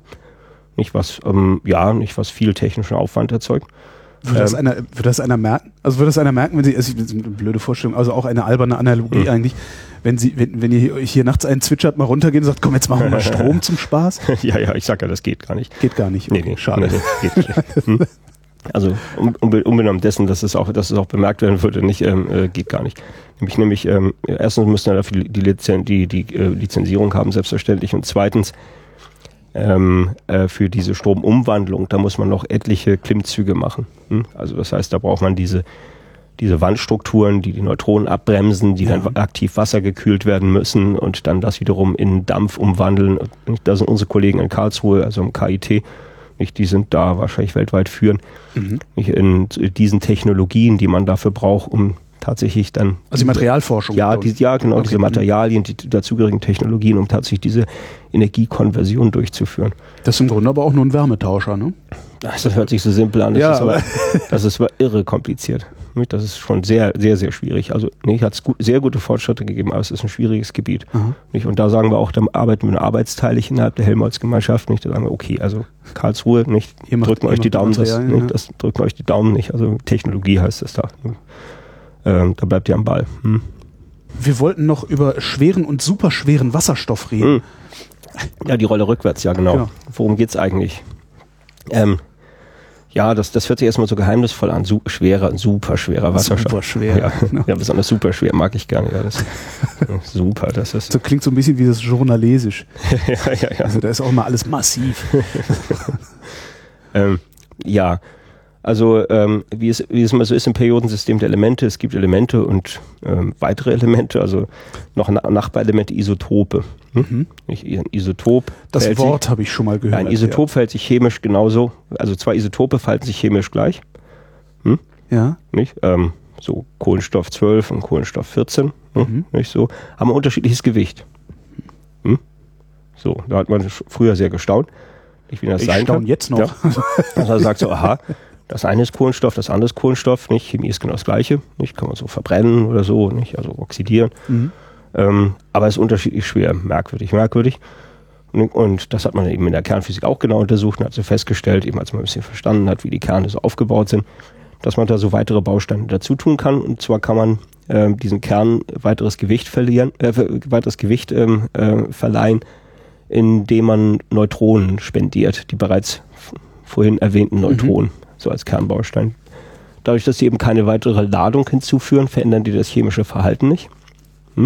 Das heißt, die, der Übergang ins Plasma ist, ist nicht gefährdet, äh, sozusagen. Ja, das hat erstmal nichts mit Plasma zu Nee? tun. Ja, also das heißt, also es gibt immer so eine Vari also muss muss nur äh, feststellen, es gibt immer so eine Varianz in der äh, so bei den bei den Elementen. Mhm. Das heißt, jedes Element hat äh, typischerweise so ein paar Nachbarn, die chemisch äquivalent sind, die aber unterschiedliches Gewicht haben. So, das brauchen wir jetzt nur. Gehen wir zurück zum Wasserstoff. Mhm. Nicht, das Wasserstoff ist das einfachste Atom der Welt. Hm? Nicht, das ist der Primitivling in dem ganzen Schön so Periodensystem. drumrum. Das ist ein Proton und ein Elektron. Mhm. Hm? Also einfacher geht's echt nicht. Das Proton ist, die, ist so der Kern, Mhm. bildet den Kern. Das Elektron ist dieses leichte Bürschchen, was da außen drum seine Bahn zieht oder irgendwo eine Aufenthaltswahrscheinlichkeit hat, also irgendwo da ist. Mhm. So. Ähm, das ist das einfachste Atom der Welt. Und jetzt gucken wir mal, was sind die Nachbarn davon. Und da fügen sie dann zu diesem Kern, zu diesem Proton, ähm, weitere Kern, äh, einen weiteren Kernbaustein dazu, nämlich das bereits erwähnte Neutron. Mhm. Also ein Proton und ein Neutron bildet dann den schweren Wasserstoff. Wie kriege ich das Neutron denn da dran? Ja, das ist, können Sie sagen, das ist hier in den in dem Welt in dem in dem, äh, in dem Weltraumofen der äh, der der ähm, Elemente ist das geschaffen worden. Also Ach, das gibt's- fliegt- das das, gibt's. das gibt's einfach. Ja, Das kann ich, das ist, ich ernte, ich erzeuge das nicht, ich ernte das. Das ist so sozusagen. da. Das ist da. Das ist da mit 0,01 Prozent im Wasser zum Beispiel enthalten. Das heißt, wenn wir dieses Glas Wasser austrinken, 0,01 Prozent davon ist schweres Wasser. Es besteht also aus schweren Wasserstoff und Wie Sauerstoff. trenne ich denn das schwere Wasser vom leichten Wasser? Zentrifugiere ich das? Ja, genau. Tatsächlich? Ja, so machen das, so macht man das, wenn Sie es Ach. haben wollen. Können Sie zentrifugieren. Hm? Ist halt schwerer, fliegt halt Ja. raus, hat eine andere Bahn. Können Sie also schön separieren voneinander. Okay, das ist dann der schwere Wasserstoff, ne, der hier drin enthalten ist. Mhm. Hm. Ähm, gut, das Spielchen können Sie jetzt weiter, äh, weiter spielen, wenn Sie so wollen. Können Sie sich so vorstellen, dass da irgend so ein, ähm, ja, irgend so ein Deus, Deus Ex Machina, dass der das dann halt so baut, nicht so Ja. ein Kernbaumeister, nicht, den es natürlich nicht gibt, nicht. Also wie gesagt, das geschieht ja alles durch Kernprozesse, nicht in den Sternen, nicht und so, nicht. Dadurch sind alle Elemente entstanden, die, Ja. alle Elemente, die wir kennen, sind in den Sternen ausgebrütet worden. Und dann halt irgendwie auf der Erde gelandet in diesem ganzen Drecksammelprozess. Das ist jetzt Kosmologie. Ähm, okay, also das heißt, ähm, jetzt haben wir schon mal den schweren Wasserstoff, jetzt können Sie das gleiche nochmal machen. Nicht? Also das heißt, dann nehmen Sie sich wieder dieses Neutron und pappen noch eins ran. Hm? Das würde so ein Kernbaumeister Mhm. eben machen. So, dann haben Sie zwei Neutronen und das Proton. Und wieder nur ein Elektron, was außenrum schwirrt. Das heißt also, chemisch ist es wieder das Gleiche. Mhm. Nicht? Es kommt immer nur darauf an, was, wie ist diese Balance zwischen Elektronenhülle und dem Kern. Mhm. Ist immer 1 plus 1. Eine positive Ladung plus ein Elektron ist immer Wasserstoff. Aber wiegt dreimal so viel wie der normale Wasserstoff. Weil zwei Neutronen drin liegen. zwei Neutronen drin, Neutronen und Protonen sind fast die gleiche Masse. Mhm. Hm? Also damit ist es super schwer. Nicht? Das heißt, da haben wir Wasserstoff, ein Proton, schwerer Wasserstoff, Proton, Neutron, super schwerer Wasserstoff, Proton, Neutron, Neutron. Gibt es auch mit drei Neutronen, also Nee, das ist extrem schwerer Wasserstoff. den, den, den hyperschweren Wasserstoff. Hyperschwer, genau. Ja, ja, nicht den, nee, der, der ist nicht mehr stabil. Nicht? Also, nicht? Das heißt, Äh, da kommen sie dann in dieses Gebiet der Kernphysik, wo sie die, wo sie dann beurteilen, sind diese Kerne, sind die noch lebensfähig, halten die noch? Hm? Sind das stabile Konstrukte oder fallen die plopp sofort wieder auseinander? Warum würde ein zusätzliches Neutron dazu führen, dass sie auseinanderfallen? Ja, das liegt dann in den, in den Kernbindungskräften, nicht, was eine schöne, feine Balance ist, wie Kerne aneinander gebunden werden. Die werden ja nicht wie Legosteine aneinander gesteckt, nicht, sondern das sind dann die Bindungskräfte der Kerne unter sich. Äh, und irgendwann kommen sie dann in so ein Problem zwischen Bindungskräften und dem Volumen, dem Abstand zueinander. Das ist alles Funktion des Abstandes nicht. Dann mhm. kriegen sie das nicht mehr gebacken. Nicht, dann fällt ihnen das einfach auseinander. Das heißt, dann, äh, dann kriegen sie dort keine Kräftebalance mehr hin, nicht die stabil ist. Man sieht schon, das ist schon kritisch bei dem superschweren Wasserstoff, denn der hat, ähm, also der hält nicht mehr ewig. Nicht? Also der Wasserstoff und der schwere Wasserstoff, die halten ewig. Mhm. Der äh, superschwere Wasserstoff hat eine Halbwertszeit von zwölfeinhalb Jahren. Hm? Aber, das aber heißt, er ist trotzdem auch im Wasser oder ist das wieder welcher, den wir ja, erzeugen können? Kommen, kommen wir gleich zu. Der okay. hat eine Halbwertszeit von zwölfeinhalb Jahren. Das heißt, so also eben nach zwölfeinhalb Jahren ist die Hälfte allen superschweren Wasserstoffes schon zerfallen. Ja. So ploppt wieder auseinander. Und dann haben sie wieder. Und ja. der zerfällt ja schon seit einigen zig Jahren. Ja, deshalb, also den, den superschweren Wasserstoff, der dann vielleicht bei der Gründung der Erde mal da war, ja. nicht, der ist schon weg, die ist etwas älter. Hm? Das heißt also, das kommt nicht vor. Das heißt, nehmen wir wieder unser Glas Wasser, wenn wir das trinken, können wir uns ziemlich sicher sein, dass ähm, äh, können wir uns sehr sicher sein, dass da kein, kein, kein superschwerer Wasserstoff drin ist. Okay, hm? den gibt es also nicht mehr in der Natur. Den gibt es also. nicht. Den okay. gibt es nicht in der mhm. Natur. Das heißt, ähm, wenn ich jetzt davon rede, wir wollen also schweren Wasserstoff und superschweren Wasserstoff miteinander verschmelzen, mhm haben wir da ein Problem, nicht? Weil wir schweren Wasserstoff, den können wir kaufen. Ne? Ja. Also den kann ich bei Messer Griesheim oder bei Erde ja. Kiet oder anderen Gaslieferanten bestellen. Nicht? So als Buddel. Die ja. stehen hier auch rum, so uns. Ne? Also das ist kein Problem und kann man kaufen. Ähm, Tritiumflaschen kann man nicht kaufen aus nachvollziehbaren Gründen, nicht? weil der es kommt erstmal nicht vor. Ähm, dazu kommt da, äh, der Zerfallsprozess. Das ist, ähm, also jeder Zerfall ist mit Radioaktivität verbunden. Mhm. Nicht? Dann sortiert sich das alles wieder um. Nicht? Dann wird ja, nicht wird, ähm, wird radioaktive Strahlung freigesetzt, ähm, nicht, also Beta-Strahlung. Und, ähm, und äh, ja, das ist also ein radioaktiver Geselle. Hm? Und damit muss man entsprechend, wie mit, man mit radioaktiven Gesellen umgeht, Handhabung machen. Das heißt, darf nicht inkorporiert werden. Nicht? Das heißt, würde ich es in der Tat auch nicht trinken. Nicht? Mhm. Also wenn es da drin wäre, nicht, weil nicht, dann schwirrt das hier im Körper rum. Und ja, spätestens, wenn es nach zwölfeinhalb Jahren zerfällt. Äh, ne? Ja, das bedeutet ja nicht, bedeutet nicht, dass es exakt nach zwölfeinhalb Jahren ja, zerfällt. Es kann auch sofort zerfallen, es kann auch in einer Stunde zerfallen. Das heißt, ja einen permanenten Strahler drin. Genau. Das heißt, es darf nicht in, in, in, den, im menschlichen Körper aufgenommen werden. Aber ich muss ihn ja erstmal in mein Glas Wasser kriegen. Ja, man muss ihn überhaupt erstmal haben. Na genau. gut, also das heißt, erstmal, erstmal, erstmal gibt es ihn nicht. Ähm, und das heißt, es ist auch klug, ihn äh, nicht so in Vorrat zu erzeugen, nicht, sondern in dem äh, in dem eigentlichen Pro Produktionszyklus drin zu haben. Und hier verwendet man jetzt einen weiteren Trick. Und zwar sagt man, naja, also wenn wir jetzt schweren und superschweren Wasserstoff verschmelzen, bekommen wir Helium und reichlich Neutronen. Nicht? Also, also immer jeweils ein Neutron, das heißt, es schwirren irre viele Neutronen mit mhm. schöner hoher Geschwindigkeit drin. Mit diesen Neutronen kann man ja was machen. Und zwar, wenn man die, in diese Wand, ne, diese Energiekonverterwand, mhm. wenn man in die noch Lithium reinbringt. Hm? Das heißt, hier unser braves Erdalkalimetall Lithium, mhm. was man wieder wunderbar aus der Erde rausgraben kann, Lithium reinbringen, äh, dann, und dieses Lithium kon äh, konfrontiert wird mit solchen Neutronen, nicht, dann macht das Lithium wiederum eine Kernumwandlung. Mhm. und dann wird dieser Lithiumkern umgewandelt in ein Tritium, nicht, also in einen su superschweren Wasserstoff, der hat den einen Namen Tritium, nicht, äh, und wiederum äh, äh, Helium. Was mache ich denn eigentlich mit dem ganzen Helium, das dabei anfällt? Ist ja nicht so viel. Ja, aber es fällt ja an. Pff, ja, das tut man beiseite. Das füllt man eine Flasche und nimmt das, dann zum, nimmt das dann zur Aufblasung von Luftballons oder so. Okay. Also das ist sozusagen Abfallprodukt. Also ein völlig banales, langweiliges, harmloses Abfallprodukt. Abfall hört sich mal so nach schwierig, schwierig ja. an, aber also friedlicher als Helium geht es ja gar nicht. So, der okay. Kollege, der mich eben durch die Halle geführt hat, der sagt, das ist also Helium ist unsere Asche. Sozusagen, ja. Ne? Irgendwie ganz nett. Ja, das wird, es wird auch von Helium-Asche Asche gesprochen, ja. Ah, ja so wie Aschekasten. Aber es ist immer ein bisschen positiver. Helium ist ja ein nettes, nettes, nettes Gas. Ähm, ähm, also okay, das heißt also durch diese äh, Umwandlung von Lithiumatomen, nicht Lithiumkerne, nicht in superschweren Wasserstoff und Helium, mhm. hm, kann man das in der Wand erzeugen. Nicht? Zieht das dann so aus der Wand raus. Ins so, Magnetfeld hinein? Ja, nee, zieht das aus der Wand raus und so, einen schönen, so eine schöne Ringleitung, nicht ja. so, nicht, wird dann vorher noch ein bisschen getrennt und gewaschen oder so, nicht so ein paar Zwischenstufen und wird dann schön wieder reingeleitet, nicht so, dass sie dann tatsächlich die, äh, die Versorgung, nicht die Gasversorgung mit dem superschweren Wasserstoff, dass sie die in einem geschlossenen Zyklus drin haben in der Maschine. Das heißt, sie brauchen keine Gasflaschen mit, mit äh, Tritium kaufen, ja. hm? ähm, sondern sie erzeugen es sich vor Ort. Aber irgendwann, also es gibt ja den Moment, wo sie von Null anfangen müssen mit, äh, mhm. mit, mit der Brennerei in diesem, also ja. wo, das, wo das Plasma äh, erstmalig ja. oder wo das Gas erstmalig zu Plasma werden ja. muss. Und da haben sie ja noch keinen schweren Wasserstoff. Ja, das ist ein guter Punkt, ja.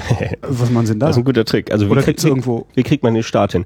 Naja, also entweder es gibt schon andere, andere Fusionsreaktoren, also andere, das sind ja schon richtige Reaktoren, andere Fusionsreaktoren, mhm. wo sie einen Überschuss erzeugt haben. Nicht? Also sie ziehen es ja mal wieder raus, da können sie auch ein bisschen was beiseite tun. Mhm. Und das müssen sie dann tatsächlich transportieren. Hm? Das würden sie dort beiseite tun und würden es dann transportieren zu dem nächsten Fusionsanlage, die sie dann zum Start, äh, wo ja. sie es zum Start verwenden würden.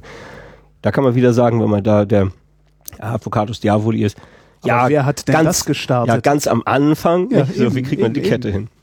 Naja, aber ähm, zum Glück ist, zum Glück gibt's ja noch, gibt's ja noch andere, ähm, äh, andere Kernprozesse, die, die, die also den superschweren Wasserstoff erzeugen. Äh, und das sind in der Tat ähm, äh, Kernreaktoren von einem bestimmten Typ. Mhm. Hm? Nicht die also mit schwerem Wasser arbeiten. Hm? Und da gibt es in Kanada etwa, nicht das, deshalb heißt er auch Candu, das ist der kanadische, der kanadische Spaltreaktor, der ähm, äh, ja, der, also der, der superschweren Wasserstoff einfach erzeugt. Das fällt ja. da so an. Hm? So, und das kann man dann in der Tat nicht so flüssigen in eine Flasche abfüllen, müssen wir ein bisschen Strahlenschutz noch rummachen. Das kann man so transportieren, das kann man das kann man tatsächlich dann kaufen. Man möchte das eben halt nicht gerne, nicht weil es erstens diesen schönen geschlossenen Zyklus so gibt nicht und die ganze Handhabung ist irgendwie blöd davon. Deshalb der geschlossene Zyklus des, des Fusionsreaktors ist dann sehr charmant. Aber für den Start braucht man in der Tat mal eine solche gekaufte, gekaufte Menge. Und was für eine Menge ist das dann? Puh, naja, um so diese ganze Anlage dazu befüllen, ist das schon mal so ein Kilo oder sowas. Mhm. Hm? Was man in, in der Summe reintun muss. Die Wand, äh, in der dann das, das äh, äh, äh, Lithium Tritium erzeugt, die verbrennt ihn doch dann aber über die Zeit, oder nicht? Also die brennt doch dann aus. Also das, das Lithium brennt aus. Ja, ja das, Lithium, das Lithium wird wirklich wird nach, wird konsumiert. Da gibt es eben verschiedene, verschiedene Ideen, wie man es macht. Nicht? Also entweder ähm, entweder ist, also ist, sind nicht so gewaltige Mengen, nicht? Das ist ja immer, das mhm. ist ja immer der Witz, nicht selbst bei einem, äh, selbst bei einem Reaktor hat man je, zu jedem Zeitpunkt immer ein Gramm Gas insgesamt in diesem großen Volumen mhm. drin. Hm? Also ein Gramm. Nicht, das heißt, wir reden da nicht von Tonnen oder oder Hunderten von Tonnen ja. wie beim Spaltreaktor, sondern nicht so ein Gramm ist dann so immer drin, nicht grundsätzlich und das sind eben halt bei 24 Stunden und so und so ein geschlossener Kreislauf. Also es ist alles immer nicht so wahnsinnig viel, das ist schon mal gut. Nicht? Das heißt also, das führt schon mal dazu, dass man einfach gut mit Reserven arbeiten kann. Insofern gibt es ja verschiedene Konzepte mit diesen mit, mit diesen Wandelementen. Also entweder bringt man das, äh, ähm, das Lithium so wirklich so in so Kugeln oder sowas so ein, nicht so Material ein. Und nach ein oder zwei Jahren wird, das, wird die halt ausgetauscht. Also hm? Maschine auf, Wand raus, Maschine auf, rein. Wand raus, neue Wand rein. Hm? Stimmt, ist ja, kann man, ist ja relativ simpel machbar, weil man hat ja das Magnetfeld, das das Plasma festhält. Das heißt, selbst wenn eine Schraube nicht richtig angezogen ist, nicht ganz fest angezogen ist, passiert nicht so viel, oder? Naja, also es muss schon alles anständig angezogen werden. Da hilft das Magnetfeld auch nicht viel. Okay. Also das muss man schon technisch auch nicht machen und dieses Austauschen, das ist auch alles nicht so einfach. Hm, aber hätte ich jetzt gedacht. Nee, nee, das ist schon nicht, das ist schon nicht so einfach. Muss man auch mit Robotern machen und so. Das mhm. ist schon, das ist schon alles anspruchsvoll. Ähm, aber trotzdem, nicht, da macht man halt mal so eine, so eine, so eine, ähm, ähm, ja, so eine Wartungsphase, legt man ein und tauscht dann die ganze Wand aus. Ähm, man kann natürlich, äh, da gibt es dann auch Konzepte, wo das, ähm, wo das Lithium so als Flüssigkeit nicht da so durchgepumpt wird, das kann man relativ leicht mhm. verflüssigen. Nicht? Und dann kann man es so von außen dann zuführen. Ne? So, das heißt, dass es dann auch wirklich so einen strömenden Kreislauf so gibt. Gibt es auch so als Konzept nicht. Und die werden alle verfolgt, die werden alle sehr tief untersucht von all denjenigen, denjenigen Instituten, die sich mit diesen Wandelementen beschäftigen. Nicht? Und ich sage ja, das ist sehr anspruchsvolle, sehr anspruchsvolle Forschung, die da gemacht wird, ähm, die wir nicht machen. Ähm, und äh, aber, aber die sorgen eben dafür, dass insgesamt dieser, dieser, die, ähm, ja, die, die Wand, äh, dass, dass die hinreichend viel Tritium, äh, also hinreichend viel äh, superschweren Wasserstoff liefert. Warum, warum machen wir, also das, das, das kommt mir ein bisschen vor, also der Wendelstein kommt mir ein bisschen vor wie so ein nationaler Alleingang, äh, was er selbstverständlich nicht ist, weil die Erkenntnis, mhm. die herausfällt, äh, wird ja internationalisiert. Aber warum machen wir das? Also warum bauen wir nicht sofort international an so einem Ding rum? Es wird ja international ja, an solchen Dingen ITER, gebaut. ITER ist ein gutes Beispiel dafür. Aber jedes, ähm, ja, jedes Land, was es ernst meint mit der Fusionsforschung, ähm, treibt auch ein nationales Programm voran. Hm? Das ist ja in China nicht anders, in mhm. Indien, in Japan, nicht, was auch ein sehr ambitioniertes Programm hat, in den USA, in europäischen Ländern. Also es gibt ja, gibt ja reichlich Maschinen. Ähm, alles jetzt international zu machen, ist auch nicht so gut, weil man äh, ja eine ähm, ja eine Plattform braucht, auch für internationale Zusammenarbeit. Insbesondere braucht man die Leute, die was können. Ähm, und damit man die Leute hat, die was können, müssen die erstmal auch was machen. Nicht internationale ja. Kooperation ist ja nicht so einfach. Das sehen wir auch am ITER, nicht, wo, ja, so, ja. wo so sieben Großregionen der Welt zusammenarbeiten. Vor allen Dingen die Politik reinredet. Ja, wo die Politik eine ganz starke Rolle spielt, wo Stimmt, unterschiedliche Arbeitskulturen eine Rolle spielen. Nicht? Und da muss man schon verdammt fit sein überhaupt nicht. Da muss man schon fit sein wie ein Apfel, nicht, damit, damit man da überhaupt in so einem Umfeld vorankommt. Also insofern ein starkes nationales Programm ist die Voraussetzung dafür, dass man international das vorantreiben kann. Ähm, warum Deutschland jetzt ausgerechnet äh, den Stellarator macht? Naja, erstens machen wir ja beides ne? mit, oh. ähm, ja, mit ähm, gleicher Intensität. Nicht? Damit das haben wir auch diese zwei Standorte, mhm. nicht, die wirklich so auf Augenhöhe da an diesen, an diesen beiden Konzepten arbeiten. Insofern sind wir in der guten Situation, dass wir beides machen und beides sehr intensiv machen. Der Stellarator ist in anderen Ländern ist der etwas vom Tisch gefallen, als es mal eine, ja, so ein bisschen so eine Sinnkrise gab, nicht, wo man dachte, so der Stellarator, der ist es nicht. Hm? Also das heißt, in dem Rahmen dieser Evolution, die ich mhm. ganz am Anfang beschrieben habe, der fällt raus. Hm? Nicht so wie viele andere Maschinen, wie diese lange lineare ja. Maschine rausgefallen ist. Nicht? Der war schon raussortiert von manchen Nationen, weil die gesagt haben, der Tokamak ist viel besser. Und der war, war dann auch zu dem Zeitpunkt viel besser. Ist er es nicht mehr? Äh, naja, also das war dann ein großer Durchbruch in den späten 70er, frühen, frühen 80er Jahren, wo im Kurtschatow-Institut in Moskau ähm, so gezeigt wurde, so Werte gezeigt wurde, wo alle gesagt haben, wow, hm?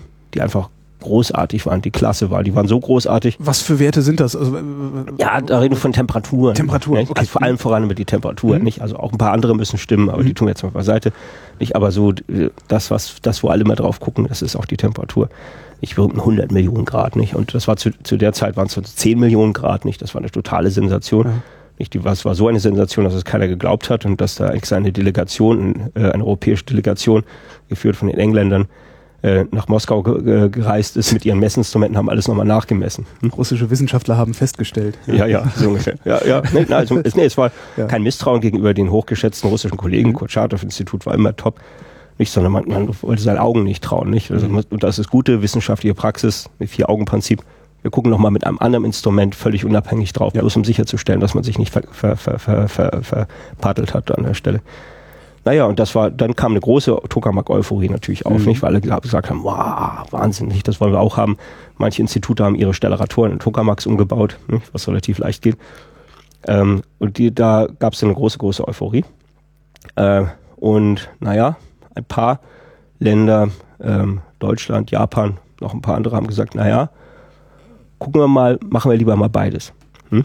Das war auch der, der Grund, warum eben hier in Deutschland das äh, Institut für Plasmaphysik sich entschlossen hat, wir fahren jetzt zwei Schienen, mhm. ne? fahren beide Schienen, treiben beide Schienen voran.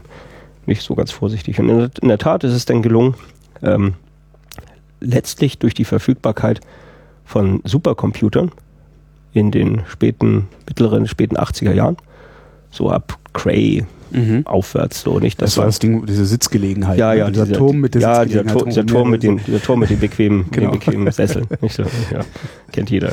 Sicher. Also die ersten Crays, die dann im Rechenzentrum Garching da etabliert wurden, damit konnte man diese Nuss knacken. Nicht? Und hat, ist dann nochmal ans, ans Magnetfeld rangegangen. Hat wirklich die Frage gestellt, ist das Magnetfeld richtig? Mhm. Nicht? Und bei diesen sogenannten klassischen Stellaratoren, da war das Magnetfeld so ein bisschen ad hoc, so, so mit Hände, wedelnden Methoden, so nicht nach bestem Wissen und Gewissen äh, äh, designt worden. Und hier hat man wirklich mal den Computer befragt. Also wo ist das optimale Magnetfeld? Und das sah dann doch überraschend anders aus. Mhm. Das, äh, nicht, da hat man dann gesehen an dem Ergebnis in der Computerberechnung, dass dieses Magnetfeld Nicht? Was bei dieser fundamentalen Frage, wie ist es richtig? Hm? Nicht? Wie ist das beste Feld? Nicht, dass es ganz anders aussah als, als das Feld, was, als die Felder, die man vorher gemacht hat, nicht, die man so ad hoc aufgesetzt hat. So, und da, da hat man festgestellt, mh, hm, also eventuell müssen wir mit den Stellaratoren in eine andere Richtung drehen. Und zwar in die Richtung drehen dieses computerberechneten Magnetfeldes. Und diese computerberechneten Magnetfelder haben letztlich auch diese merkwürdigen Spulen hervorgebracht, die unser Markenzeichen geworden sind. Sind die damals computerberechneten Magnetfelder der Bauplan für die Maschine, die hier jetzt nebenan steht? Ja, letztlich ja. Das, also dieses Magnetfeld ist aus den späten 80er Jahren, was wir hier jetzt bauen. Warum, warum hat das so lange gedauert? Ja, da ist erstmal ein, ein Entscheidungsprozess dazwischen. Also mhm. sagen wir mal, nehmen wir mal so 90, 91 wusste man, na, nicht, das, das ist wahrscheinlich das richtige Magnetfeld. So. Ich habe immer noch ein bisschen in die Details rumgemacht, aber da war die Marschrichtung klar. Ähm, da musste erstmal die Wende kommen. Nicht? Mhm. Die Wende hat viel möglich gemacht. Hm? Die Max-Planck-Gesellschaft hat 14 neue Institute gegründet in den neuen Bundesländern. Nicht? Man, die, unsere Zuwendungsgeber waren auch offen für Think Big, für große Projekte. Ja. Hm? Das heißt, es gab äh, Möglichkeiten, äh, Sachen vorzuschlagen, die man unter anderen Umständen vielleicht nicht gemacht hätte oder, oder ja, oder anders gemacht hätte. Also wie auch immer, auf jeden Fall, auf jeden Fall war das, war das auch eine besondere Zeit, wo man eben äh, für den Aufbau der neuen Bundesländer äh, auch ein paar Leuchttürme setzen wollte. Mhm. Und der Leuchtturm hier in Mecklenburg-Vorpommern wurde dann vom BMBF entschieden, soll Wendelstein 7X werden. So, insofern war das ein ganz großes Glück, ein ganz großer Segen. Man muss das auch sagen, das ist sehr, sehr anerkennenswert, dass, äh, dass Deutschland sich ein, eine Anlage von dieser Größe und dieser Bedeutung leistet, so wesentlich mit nationalem Geld. Da ist auch allerlei europäisches Geld reingegangen, nicht so etwa ein Viertel mhm. von den gesamten Investitionen, aber trotzdem eigentlich von seinem Grundcharakter ist es eine nationale Anstrengung. Das ist, das finde ich schon toll, das ist ein super. Gut, insofern war das Glück, nicht? Aber trotzdem auch da mussten Genehmigungsprozesse und so Begutachtungsprozesse laufen, sodass es dann so 95, 96 erst losgegangen ist, nicht? Und dann wurden die ersten Blaupausenzeichnungen so mhm. erzeugt und sowas nicht. Dann mussten Verträge platziert werden, nicht? Dann hat die Industrie angefangen, angefangen zu, zu herzustellen und so weiter. So die ersten wesentlichen Bauteile, die sind dann so 2003, 2004 gekommen. Nicht? Und da hat dann die Montage begonnen. Wir haben etwa zehn Jahre montiert zehn Jahre montiert. Ja. Warum so lange? Das sind eine Million Montagestunden, die da drin stecken. Eine Million Montagestunden, das ist eine Ansage. Nicht? Das ist aber wirklich mal eine Ansage. Nicht? Ich meine, da, das Jahr hat 8760 Stunden. Ja, und das, der Arbeit, das Arbeitsjahr mit Urlaub und, und auch Krankheit abgezogen, sowas hat irgendwas zwischen 1400 Stunden oder ja. sowas. Hm? 1400, 2200 bis 1400 Stunden. Sie können dort ja nicht 1000 Arbeiter immer parallel arbeiten lassen. Stimmt, obwohl das sehr lustig aussieht. Ja, das wäre so ein Ameisenhaufen, mhm. aber das geht technisch nicht. Das heißt, sie haben auch eine bestimmte maximale Arbeitsdichte. Wenn Sie das mal so runterbrechen, nicht, dann kommen Sie ganz gut darauf, dass so zehn Jahre, nicht, eine Million Montagestunden verteilt auf zehn Jahre, dass das so in etwa unseren Schichten entspricht, so zwei Schichten, eine mhm. Frühschicht, eine Spätschicht mit gut 50 Leuten, die dann da mal arbeiten. Und Sie haben es ja gesehen, in der Montagehalle, da wuseln so alle rum. Ja. Viel mehr kann man da gar nicht unterbringen. Abgesehen davon, dass das alles auch noch in einer Sequenz drin ist, in einer Anordnung, zeitliche Anordnung. Also Sie müssen eine Million Montagestunden unterbringen. Ja. Wie viel konnten Sie davon auslagern? Also konnten Sie Bauteile zukaufen oder also wir haben, mussten Sie alles selber entwickeln? Nee, nee, wir haben enorm stark mit der Industrie zusammengearbeitet. Das ja. ist also ein sehr industrielles Projekt geworden, äh, was auch dazu geführt hat, dass wir lernen mussten, zu denken wie die Industrie, Industriestandards zu erfüllen, ähm, die Industrie auch zu respektieren mit ihren, ja, ihren Randbedingungen müssen zum Beispiel Geld verdienen. Ja, also, ja, das, nicht, also ja. das muss man respektieren, dass eine Firma einen Auftrag nicht aus kulturellen Gründen macht, sondern weil die damit Geld verdienen wollen. Wenn sie sagen, das Geld ist alle, nicht, und dieser Auftrag ist gefährdet, nicht, dann muss man was tun. Stimmt, dann reicht es nicht zu sagen, aber wir bauen da ein echt cooles Gerät. Ja, stimmt. Nicht, also einfach zu sagen, sagen Sie mal, wir sind hier eine äh, staatliche Einrichtung, jetzt gehorchen Sie gefälligst mal ja. oder sowas nicht. Also mit so, so kann man nicht daherkommen, ja. sondern muss man verhandeln, muss man einen Kompromiss finden, nicht, da muss man eventuell Lasten aufteilen, nicht, also bestimmte Arbeitspakete wieder reinziehen, Risiko minimieren, nicht, also äh, Industrieunternehmen denken auch sehr stark an Risiken, mhm. also dürfen keine äh, großen Risiken eingehen, nicht, also die dazu führen würden, dass sie Verluste machen würden. Äh, also muss man anders denken, man muss auch an Standards denken. Also wir sind ja, bestimmt ein, vielleicht das einzige, aber auf jeden Fall eines der wenigen äh, äh deutschen Forschungsinstitute, die ISO 9001 zertifiziert sind. Also, mhm. also eben nach diesen Qualitätsstandardsnormen. Nicht? Also jeder, jedes Jahr kommt der TÜV Nord und durchkämmt über Audits das ganze Institut, ob unsere Qualitätsstandards richtig sind und unsere Art und Weise mit Qualität umzugehen. Nämlich das äh, wirkt ja auch nach außen. Die meisten Industrieunternehmen sind auch nach ISO 9001 ja. zertifiziert und dann kann man sagen, das passt dann zusammen. Nicht? Das heißt, man hat einen gemeinsamen Standard. Und alle diese Dinge musst du lernen. Also die Industrie spielt für uns eine wahnsinnig wichtige Rolle. Wir haben das Grundprinzip, dass wir so wenig wie möglich selber machen. Aha. Hm? Also so wenig wie geht, fertigen wir selber und so viel wie möglich platzieren wir in der Industrie. Und deshalb haben wir über die vielen Jahre ähm, vor der Beginn der Montage und parallel zur Montage ähm, war, war ein, ein, eine, eine Riesenaktivität des Projektes Bauteilbeschaffung in der Industrie. Und warum das, machen Sie das so rum? Das ist. Sie hätten es auch alles selber basteln können. Also ja, aber dann ist es. Also A ist es gebastelt. Äh, ja, man stimmt, kriegt. Ja, stimmt, es ist gebastelt. Ja, das, ja. man kriegt dann schon. Also das Know-how ist in der Industrie da. Hm? Die, Stand, die guten Standards, das Know-how, das Wissen ist in der Industrie da. Sie müssen eben, wie gesagt, müssen herausfinden, als Forschungseinrichtung müssen herausfinden, wie sie mit der Industrie angemessen äh, ähm, äh, umgehen, auch kommunizieren. Ähm, und äh, das Know-how ist da, das heißt, sie kriegen die gute Qualität. Es ist dann ähm, auch zuverlässig. Das heißt, man kann Liefertermine vereinbaren, das lässt sich alles äh, vertraglich vereinbaren.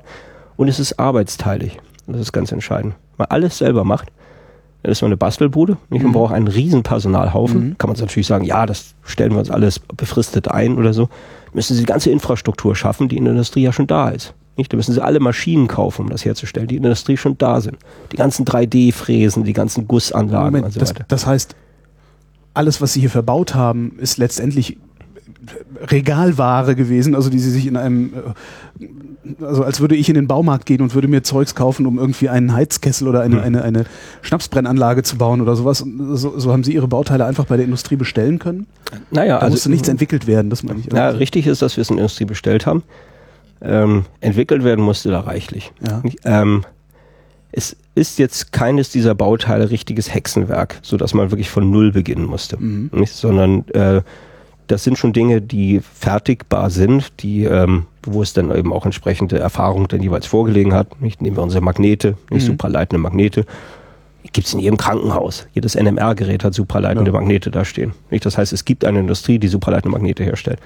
Was die Industrie bei den Magneten, also unser Industriepartner bei den Magneten, Firma Babcock Null in Würzburg ist das mhm. gewesen, was die dann für sich lernen mussten, entwickeln mussten, war eben diese komische Form herzustellen. Hm? Das heißt, diese komische, gewundene Spulenform. Ja, diese Spulen, diese nicht planare Spulenform. Mhm. Ne? Mussten ja also so ähm, Werkzeuge dafür bauen, die dann diese Form ermöglicht haben, dieses, dieses, dieses, ähm, dieses Herstellen der Wickelpakete und so weiter.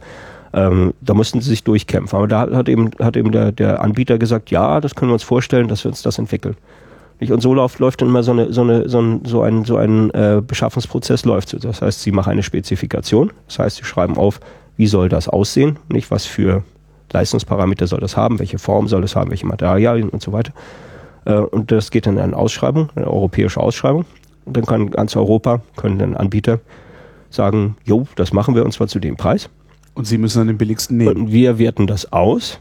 Und da gibt es dann große Matrizen, nicht, mhm. an denen man das auswertet, wo man dann Bepunktungen gibt für Preis, für Technologie, für Zuverlässigkeit, für, ja. ja. für, für, für, für Liefertreue und ja. so weiter, nicht? Also für Liefertermineinhaltung. Nicht? Und alles das wird bepunktet und am Ende wird das alles zusammengerechnet und da gibt es dann auch viele Gespräche dazwischen und dann machen wir eine Entscheidung. Es ist nicht mehr der billigste, nebenbei gesagt.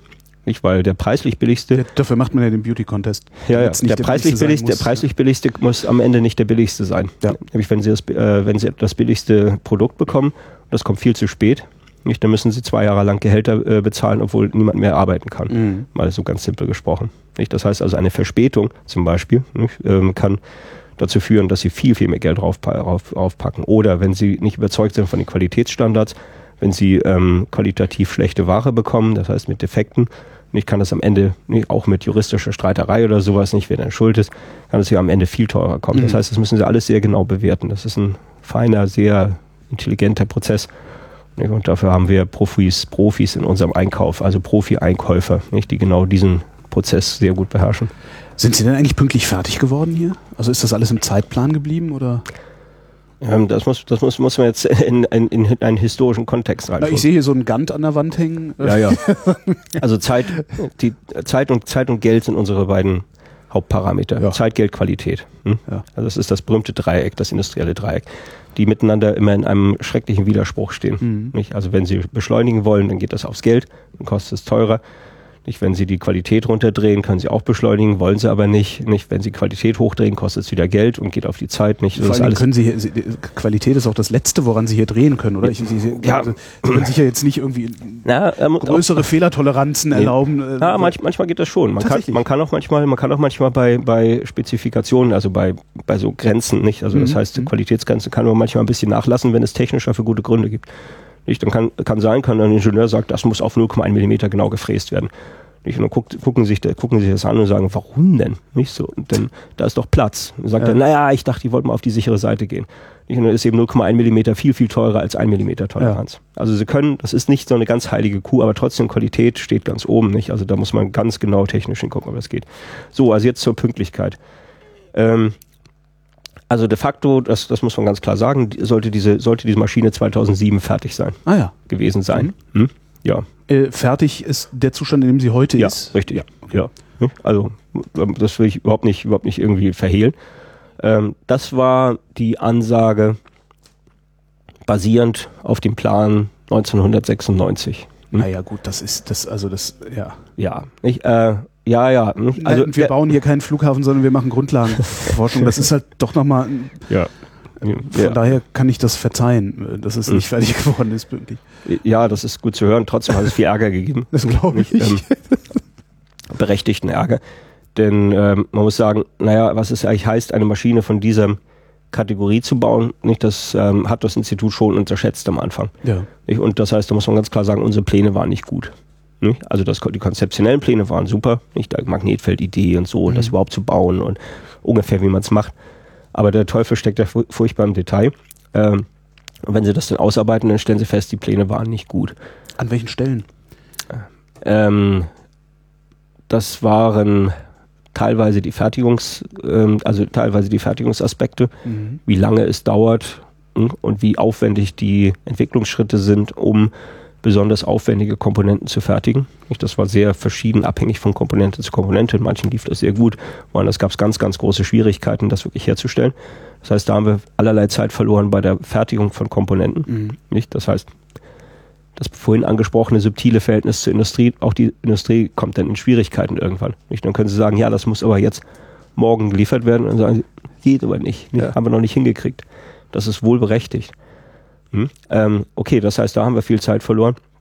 Dann war letztlich die Frage, also die berühmten eine Million Montagestunden, äh, da hatte man viel weniger angesetzt. Hm? Wie also, viel hatte man angesetzt? Ja, die Zahl, die habe ich jetzt gar nicht parat, okay. aber es war viel weniger, es war wirklich viel weniger. Äh, in der Hoffnung, in der Hoffnung, dass die Industrie mehr machen könnte. Hm? Mhm. Also dass man größere integrierte Einheiten komplett als Indust von der Industrie geliefert bekommen könnte diese Hoffnung hat sich ganz schnell zerstoben. Nicht? Also da hat es keinen Industriepartner gegeben, der gesagt hat, das, äh, der, das fassen wir an. Nicht? Die haben gesagt, das fassen wir überhaupt nicht an. Hm? Nicht? Und äh, wenn sowas passiert, wenn sowas vorliegt, nicht, wenn also ein Industrieunternehmen sagt, da ist uns zu viel Risiko drin, mhm. jetzt also kein Sicherheitsrisiko, also ein, ein wirtschaftliches Risiko, ein unternehmerisches Risiko drin, dann bleibt Ihnen als ähm, Forschungseinrichtung, als Auftraggeber nichts anderes übrig, als das Risiko reinzuholen. Ja. Nicht? Das müssen Sie an sich ziehen. Das heißt, und das musste an vielen Stellen dann passieren, bei der Montage, bei den Bauteilen. Und da hat sich so viel Risiko akkumuliert, nicht bei dem Projekt selber, dass sich dieses Risiko dann am Ende auch realisiert hat. Ja. Nicht? Also das heißt, die ganzen Risiken haben wir dann eben an uns gezogen nicht? und dann ist, uns, ist das dem Institut um die, Ohren, um die Ohren geflogen. Ja. Nicht? Dann sind einfach diese Pläne haben sich dann als so unrealistisch erwiesen, dass man dann irgendwann sagen musste, so kommen wir nie an. Mhm. Nicht? Und dann beginnt es natürlich, dann wird das extern begutachtet von vielen klugen Leuten und dann muss man sehr, sehr viel Papiere dazu schreiben, so nicht, muss man also berichten, muss man Vorschläge machen, muss man neue Konzepte ausarbeiten. Und das hat dann so etwa, etwa 2003 hat sich abgezeichnet, also 2007 wird nichts. Ja. Und dann beginnen Zeitpläne zu rutschen. Da wird aus 2007 plötzlich 2010 und aus 2010 plötzlich 2011 und aus 2011 2012, ohne dass ein klares Bild äh, existiert. Und das schlägt dann ja auch alles auf die Kosten durch. Hm? Weil Gehälter müssen bezahlt werden. Wie viele Leute arbeiten hier? 500 Leute etwa. Ja. Nicht müssen Gehälter bezahlt werden. So ein Institut muss ja auch betrieben werden, es muss beheizt werden und mhm. sowas nicht. Und das gibt laufende Kosten. Nicht alles das schlägt dann brutal durch. Nicht einzelne Bauteile sind auch mal teurer geworden. Nicht, das ist dann auch mal vorgekommen. Aber nicht viel, nicht wahnsinnig viel teurer. Das ist quasi, ist das sogar noch ungefähr im Rahmen der, der, der Inflations, äh, der Inflation geblieben. So aufsummiert über die vielen Jahre. Hm. Ähm, aber dann kam einfach der Zeitpunkt und der, der war 2007 erreicht, nicht, wo wir uns dann mal zusammensetzen mussten mit unseren Geldgebern, also mit Bund, allem voran, den, Ländern und Euratom, also der Europäischen Union, mhm. ich, äh, und sagen, so, jetzt müssen wir einen neuen Basisplan mal machen. Und da haben wir sehr, alle Beteiligten sehr intensiv dran gearbeitet. Äh, und wir haben da eben halt die starke Unterstützung vom Bund bekommen, der gesagt hat, ja, wir glauben weiter an dieses Projekt. Was sehr dankenswert ist, nicht, dass da nicht, manchmal ist auch eine Krise, nicht, da kann, kann man auch finden, das lassen wir mal lieber. Nicht, aber der, ich kenne da ein Projekt, wo aber. Ja, es gibt solche Projekte, nicht? Also überall auf der ganzen Welt, nicht? Da gibt es viele Beispiele. Ähm, aber der Bund hat, hat, hat, ähm, hat da, ja, hat sich da entschieden, nein, wir äh, sind weiter davon überzeugt von dieser guten Idee und wollen das umsetzen. Äh, und dann haben wir einen vernünftigen Plan auf die Beine gestellt, wo wir gesagt haben, das ist jetzt ein guter Basisplan, den haben wir 2007 dann verabschiedet. Und äh, da haben wir uns dann auch wirklich gegenseitig in die Augen geguckt und haben gesagt, das, das war es jetzt auch. Hm? Also das soll es jetzt sein. Und wie viel hm? ist es teurer geworden? Naja, also 2007, denn diese Planung 2007, die also eine revidierte Planung, die eben Fertigstellung 2014, also jetzt mhm. vorgesehen hat, und von 1996 bis 2014 mit allen Gehältern drin, mit mhm. dem Gebäude selber, mit den laufenden Kosten und den Investitionen, äh, haben wir da die Milliardengrenze überschritten. Mhm. Nicht? Das heißt, das sind 1,06 Milliarden.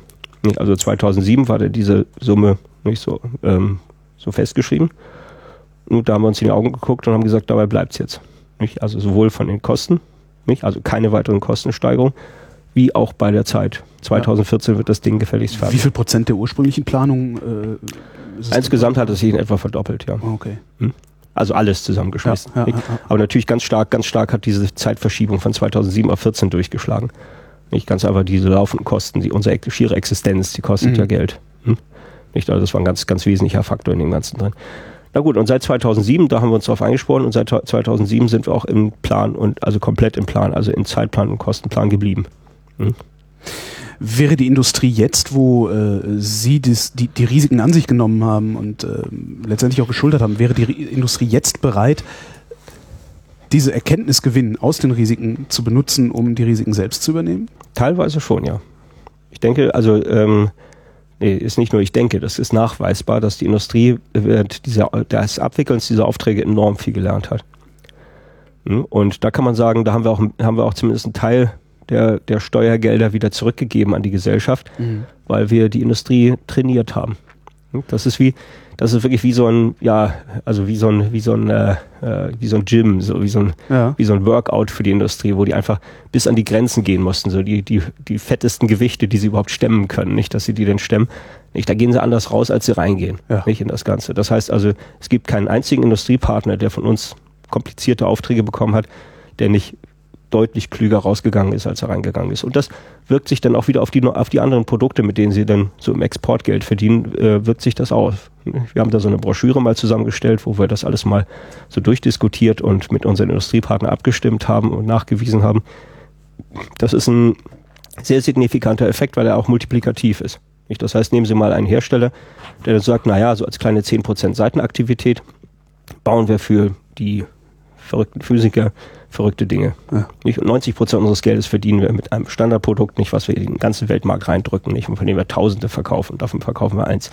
Aber bei diesem einen Produkt für die, für die Wissenschaft, wenn man dabei etwas nur lernt, mhm. also nur ein paar Dinge lernt, die man in dieses Produkt hineinbringen kann, was sie hundertfach, vielleicht tausendfach verkaufen, dann haben sie natürlich einen irren, irren Multiplikator da mhm. drin. Das kennt man ja aus allen äh, Bereichen der Industrie und Technologie so kleine Detailverbesserungen, die können gerade sie mit ihrer Nase so nach vorne bringen, dass sie dann doch den koreanischen äh, Mitanbieter aus dem Feld schlagen nicht? Ja. und den fetten Auftrag kriegen. Die Industrie hat viel gelernt. Äh, sie haben vieles von der Industrie bauen lassen und Sie sagen, Sie hätten vieles ausgelagert. Könnte ich jetzt theoretisch zur Industrie gehen und sagen, äh, ich möchte jetzt gerne so ein Ding bauen, hm. gebt mal her? Naja, so die, in, äh, die also die, die, industrielle Fertigung ja, ja. von, von, von äh, solchen Großgeräten. Ja, die Firma, die Firma, die wirklich dieses Wissen integral so beisammen hat, nicht? Also wirklich ja. so äh, integriert beisammen hat, die Firma gibt es noch nicht. Hm? Also Können wir eine Ausgründung machen? Ja. ne?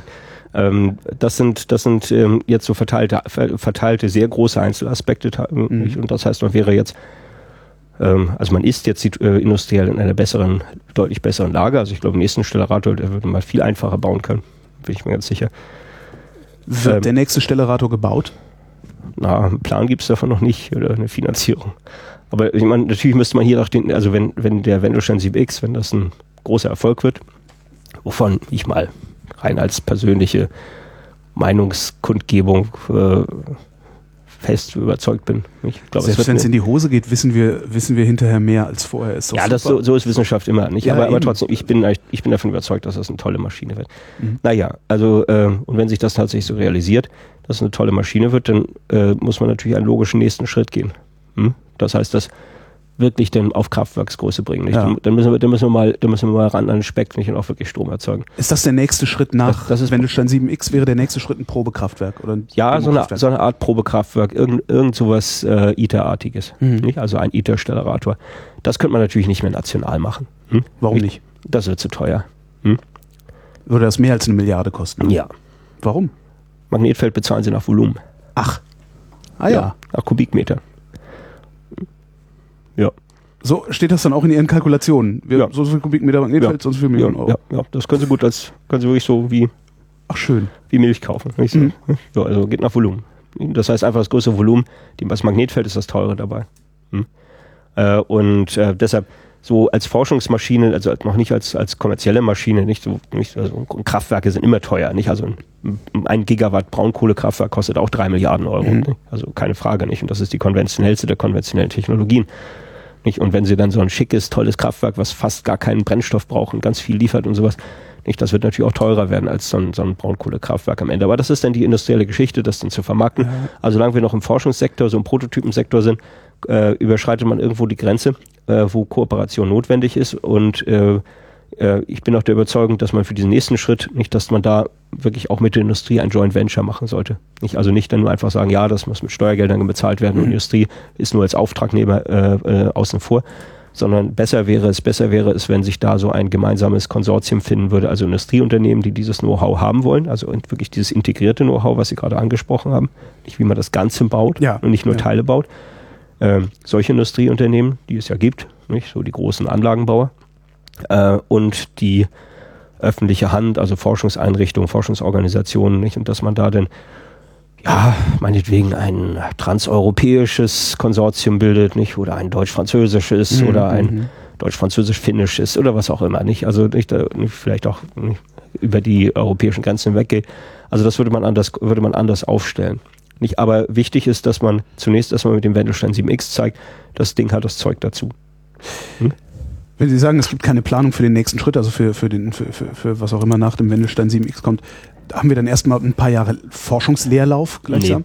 Also Sie zünden Ihre Anlage. Wenn ich, äh, von, wenn ich von Planung rede, wenn ich von Planung rede, dann meine ich wirklich ähm, Planung so mindestens auf dem Niveau der orangenen Bücher, also wirklich so eine komplette, Achso, das heißt, komplette in, Konzeptstudie. in, in, in, in Ihren und Ihresgleichen Köpfen existiert da schon sehr, sehr viel. Oder, ja, ja, natürlich machen wir solche Reaktorstudien, das heißt diese Extrapolation nicht vom Wendelstein zu einer Reaktorgröße, nicht, da haben wir schon sehr, sehr viel getan und das ist auch gut dokumentiert, das wird auf Konferenzen vorgestellt, das wird auch immer wieder evaluiert, nicht Mhm. auf Konferenzen immer wieder auch durchleuchtet. Das ist eingebettet in die äh, deutsche und in die europäische Reaktorstudienwelt. Äh, äh, nicht was, was auch in, äh, also die deutschen Aktivitäten, die werden da in Garching äh, auch sehr stark vorangetrieben. Das ist aber eine gemeinsame Aktivität von allen drei deutschen Fusionsforschungszentren, Jülich, Karlsruhe äh, und ähm, äh, Garching, Greifswald. Ähm, nicht, da hat das, hat das einen festen Platz. Das heißt also, wie das prinzipiell geht, nicht, denke ich, nicht, da haben wir schon ein ziemlich gutes Bild. Nicht, das ist schon sehr, sehr vollständig. Aber ich sage, das ist ja noch kein Plan.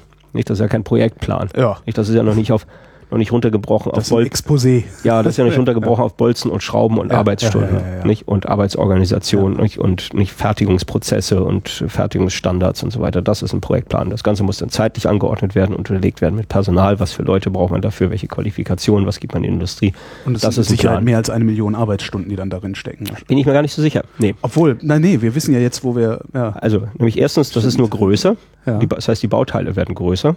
Aber das erzeugt ja nicht viel mehr Arbeit. ja. Nicht? Sie brauchen einen stärkeren Kran. Nicht? Also den 150 Tonnen Kran, den Sie gesehen haben, Ja, da müssen wir wahrscheinlich irgendwie so einen ja, 3000 oder 5000 Tonnen Kran dafür kaufen. Mhm. Kann, man, kann man kaufen. Nicht? Ist ein normaler, ganz normaler Werftenkran. Ist also nicht so schlimm. Ähm, also das heißt, die Bauteile sind größer, aber die sind nicht dadurch nicht aufwendiger. Nicht, ähm, ist, also unsere Ingenieure finden das sogar ja, sogar einfacher, eine größere Maschine zu bauen, weil die Toleranzanforderungen nicht mehr so groß sind. Ja. Gleichzeitig ist die Halle größer, es können mehr Leute gleichzeitig arbeiten. Ja, na, das, ja gut, vielleicht ein bisschen mehr Arbeitsdichte könnte man sogar auch erzeugen. Aber die Toleranzen, die absoluten Toleranzen, das heißt unsere berühmten 1 bis 2 Millimeter, ja. nicht, das könnte man ein bisschen relativieren. Mhm. Nicht? Und das finden unsere Ingenieure nicht, nicht unattraktiv. Des Weiteren ist der Wendelstein 7X natürlich eine ganz krachharte Forschungsmaschine. Äh, Sie haben ja gesehen, diese unheimlich vielen Öffnungen und Sensoren und Zugänge da drin, das sieht ja völlig 250 Öffnungen. Ja, 250 gesagt. von diesen, nee, es sind insgesamt 500 Öffnungen, aber 250 von denen gehen durch bis zum Plasmagefäß. Ah, okay. Nicht das andere mhm. sind Öffnungen, die nur in dieses äußere Gefäß reingehen. Und irre viele Sensoren, alles ist ausgestattet da drin. Ähm, das ist halt wie so ein Prototyp-Motor bei Daimler-Benz, nicht? Da gucken auch, äh, so ein Knoll an Kabel guckt ja. da raus, das baut kein Schwein in ein Auto ein. Ne? Ja. Nicht? Und nicht, da haben sie dann eine Scheibe, wo sie reingucken können und so. Ähm, und der, bereits der nächste Schritt, der wird ja viel, viel einfacher ausfallen. Nicht, weil wir dann ja schon viel, viel, mehr, viel mehr wissen hier, nicht? Das heißt gar nicht mehr, gar nicht mehr jedes noch so kleine Detail angucken müssen. Also das hier ist die richtige Forschungsmaschine, das andere wäre ein richtiger, sozusagen so ein Prototyp dann schon. Ja. Den würde man anders, äh, anders äh, ausrüsten, da würde man schon einfacher werden. Und ähm, der zweite Punkt ist, dass wir beim Aufbau von Wendelstein 7X enorm viel gelernt haben, wo wir Dinge einfacher machen können. Mhm. Mhm. Äh, also bis diese Maschine ist physikoptimiert, das heißt, da haben Physiker sich dran gemacht, das Magnetfeld zu optimieren. Ähm, und ähm, der, dieses Konzept braucht jetzt noch eine Ingenieuroptimierung. Das heißt also auf der Basis der Erfahrung, die man hier gesammelt hat, wo man festgestellt hat, das ist aber nicht so gut geworden. Das ist umständlich. Hm? Da ist nicht, wenn sie es dann gemacht haben, nicht, dann sagen sie, das hätte man eigentlich auch ganz anders ja. machen können. Ja, nee, und zwar halt. viel, viel einfacher machen können. Nicht? Und das merken sie sich natürlich, das vergessen sie ja nicht sofort nicht, das merken sie sich, tun es auf die lange Liste der Vereinfachungen. Das heißt also, die äh, nächste Maschine würde deutlich einfacher werden als diese. Umgekehrt gesagt kann man sagen, Wendelstein 7X ist der komplizierteste Stellarator aller Zeiten. Weil ihr da nicht sitzen wir ganz oben, jetzt wird es wieder ja. einfacher von der Komplexität her. Insofern bin ich mir gar nicht sicher, ob, ob wir diese eine Million Montagestunden dann wiederbekommen. Aber nicht, wir reden dann auch wieder über so Zeiträume von eher ein bis zwei Jahrzehnten, bis äh, so, ein, so, ein, so ein Prototyp-Kraftwerk ja. ja. jemals. Wir müssen auch erstmal in diese Maschine reinschauen. Ja. Hm? Wann zünden wir eigentlich hier? Ah, wir zünden ja gar nicht. Ja, na, zünden, Sie können schon zünden sagen, aber es, äh, der Begriff ist mehrfach belegt. Ähm, also die Erzeugung, wir reden davon ja. Erzeugung des ersten Plasmas, ähm, das ist für die Mitte des nächsten Jahres vorgesehen. Wir haben jetzt ein Jahr, ein Jahr in Betriebnahme vor uns. Was sind die Schritte der Inbetriebnahme, dass es ein Jahr lang dauert? Naja. Wir Heizung haben, an, Strom an. ja, ja, so ähnlich, nicht? So Lampe an, Strom an. Aber es ist halt keine Nachttischlampe, nicht? Das heißt, das sind viele, also es wird immer gerne von Einschalten gesprochen. Wir stehen jetzt ja kurz vom Einschalten der Maschine. Ja, eben. Aber das so ist Leute ja, wie ich haben dann so den, so, so, so diese großen Hebel, diese Sp Ja, so ein großer Hebel oder so, oder so ein Knöpfchen, auf das man genau. draufdrückt oder so, nicht? Wie. Aber das sind in Wirklichkeit eben tausende von Knöpfen. Nicht, weil das eben aus äh, vielen Subsystemen besteht, mhm. die alle laufen müssen, die teilweise sehr komplex sind. Ähm, was sind da so die Hauptschritte? Naja, also die Magnete wohnen im Vakuum, weil die ja kalt sind. Die sind auf minus 270 Grad runtergekühlt. Die muss, die, äh, das, kann man nicht, die, das kann man nicht in der Luft aufrechterhalten. Mhm. Das heißt, dieses äußere Gefäß, was Sie da gesehen haben, ja. nicht, das ist das Gefäß, was das Vakuum herstellt für die Magnete. Das heißt. Die Magnete wohnen in einem Vakuum. Nicht? In Luftkontakt könnte man sie nicht kalt kriegen. Verstehe. Hm? So, okay. Das heißt, das Vakuum müssen wir erzeugen. Hm? Ja, aber da muss man doch, also da muss man doch nur, wollte ich gerade sagen, und ja, aber da muss man doch nur die Luft rauspumpen. Ja, ja, ja, ja, genau. Nicht. Aber das Vakuum muss gut sein, nicht? Das heißt, die Luft muss rausgepumpt werden und es darf, es darf eben halt auch keine Luft mehr nachströmen. Mhm. Sowas nennen wir ja Lecks. Hm? Also kleine, kleine Leckagen. Nicht? Die können einem dieses Vakuum schon kaputt machen, weil das muss ein gutes Vakuum sein. Das darf nicht nur ein bisschen dünne Luft sein, nicht, sondern das muss schon ordentlich sein. Ja. Äh, das gleiche zählt für das äh, Vakuum in dem eigentlichen Plasmagefäß, in diesem Stahlgefäß, in dem das Plasma wohnt. Mhm. Ähm, wir müssen ja erstmal die Luft rausnehmen, damit wir dann dieses bisschen Wasserstoff 0,1 Gramm dort reintun können. Ja. ja? Und äh, äh, das heißt, ich muss das Vakuum evakuieren. Also ja, das, das, das Gefäß, nee, nee, das Gefäß wird evakuiert. Ja. Das heißt, wir pumpen die ganze Luft raus, ja. nicht? Und das ist schön leer. ist fast nichts mehr drin, ganz, ganz wenig ist noch drin. Und dann tun wir wieder ein bisschen Wasserstoff rein. Hm? So. Das heißt, diese beiden Vakuumgefäße, diese beiden Vakuumvolumina, die müssen leer gepumpt werden, mhm. müssen alle Lecks gefunden werden, wenn es dann eben nachzischt und so weiter und muss sauber sein. Ähm, dann müssen die Magnete abgekühlt werden von Raumtemperatur auf minus 270 Grad. Mhm. Das geschieht mit flüssigem Helium. Da haben wir eine Heliumverflüssigungsanlage, nicht, die dann da 14 Tage, drei Wochen, vier Wochen lang nicht immer gasförmiges Helium immer weiter runterkühlt, bis es dann flüssig wird und das dann so schön in einem geschlossenen Zyklus dann durch alle Spulen durchlaufen, äh, durch, äh, durchströmen lässt. Ähm, das ist ein weiterer wichtiger Schritt. Das können Sie erst machen, wenn Sie vorher das Vakuum erzeugt haben. Ja. Hm? Okay. So, das sind, äh, äh das sind. Sind Sie denn jetzt schon dabei, das Helium äh, schon mal zu äh, verflüssigen und irgendwo zu lagern? Oder naja, wir, wir, haben, wir, haben, wir haben diese Heliumverflüssigungsanlage haben wir zwei Jahre lang getestet schon, nicht mit dem Hersteller zusammen. Äh, und äh, so, dass wir sicher sind, dass sie funktioniert. Dann haben wir sie zwischendurch eingemottet, weil die mhm. braucht, braucht wahnsinnig viel Strom, das ist ganz teuer. Ähm, und wir beginnen die jetzt gerade wieder auszumotten, also jetzt wieder zu befüllen und nicht, demnächst wird sie wieder befüllt und wird dann wieder hochgefahren, nicht so, dass die dann Gewehr bei Fuß steht, wenn die dann die Aufgabe hat, die Spulen runterzukühlen. Mhm. Naja, und wenn denn die Spulen runtergekühlt sind, dann beginnen wir sie mit Strom zu versehen. Und da beginnen wir auch erstmal ganz bescheiden, erstmal mit ein paar kleinen Amperchen. Nicht? Äh, und dann am Ende müssen wir bei, bei, bei 18.500 Ampere ankommen. Maximal. Hm. Mhm. Nicht? Also das heißt so schön Schritt für Schritt den Strom hochfahren, gucken, was so passiert. Nicht? Hoffen, dass nicht irgendwann ein Kabel durchbrennt, weil ja, quasi nicht. Also ja, also ja, also die, dass die ganzen Kontakte, dass die sauber laufen ja. und sowas nicht. Also elektrische Kontakte sind ja immer eine schwierige Sache bei hohem Strom. Nicht, dass das alles sauber läuft. Nicht, das wird ganz, ganz vorsichtig gemacht. Da gehen wir mit einem rohen Ei, äh, wie mit einem rohen Ei um. Das heißt Schritt für Schritt tasten wir uns da zu höheren Feldern und das kostet alles Zeit. Mhm. Aber wir wollen ja diese große Investition ja auch nie gefährden. Also Anlagensicherheit und Personensicherheit. Personensicherheit mal zuerst. Mhm. Niemand wird gefährdet. Anlagensicherheit gleich dahinter. Die Anlage darf nicht gefährdet werden. Und da muss man entsprechend vorsichtig vorgehen. Da ist Hektik auch falsch, äh, ein falscher Ansatz. Ähm, gut, und dann werden wir Magnete hochfahren. Nicht? Das wird dann auch ja, mehrere Wochen, Monate dauern. Mhm. Und wenn das Magnetfeld dann den gewünschten Wert hat, den notwendigen Wert hat, dann erzeugen wir das Plasma. Ja. Das sind so die ganz, ganz grob die Hauptschritte. Und dann gucken Sie sich das Plasma an. Naja, dann und, und, und er sah, dass es gut war. Naja. dann, wenn Sie jetzt rausfinden wollen, ob das Magnetfeld ein gutes Magnetfeld mhm. ist, wie lange müssen Sie dann das Plasma sich angucken oder was genau gucken Sie sich da an? Naja, ähm, wir, wir haben das Privileg, dass wir das Magnetfeld selber vermessen können. Also wir können uns die Struktur des Magnetfeldes mit einem Messinstrument anschauen.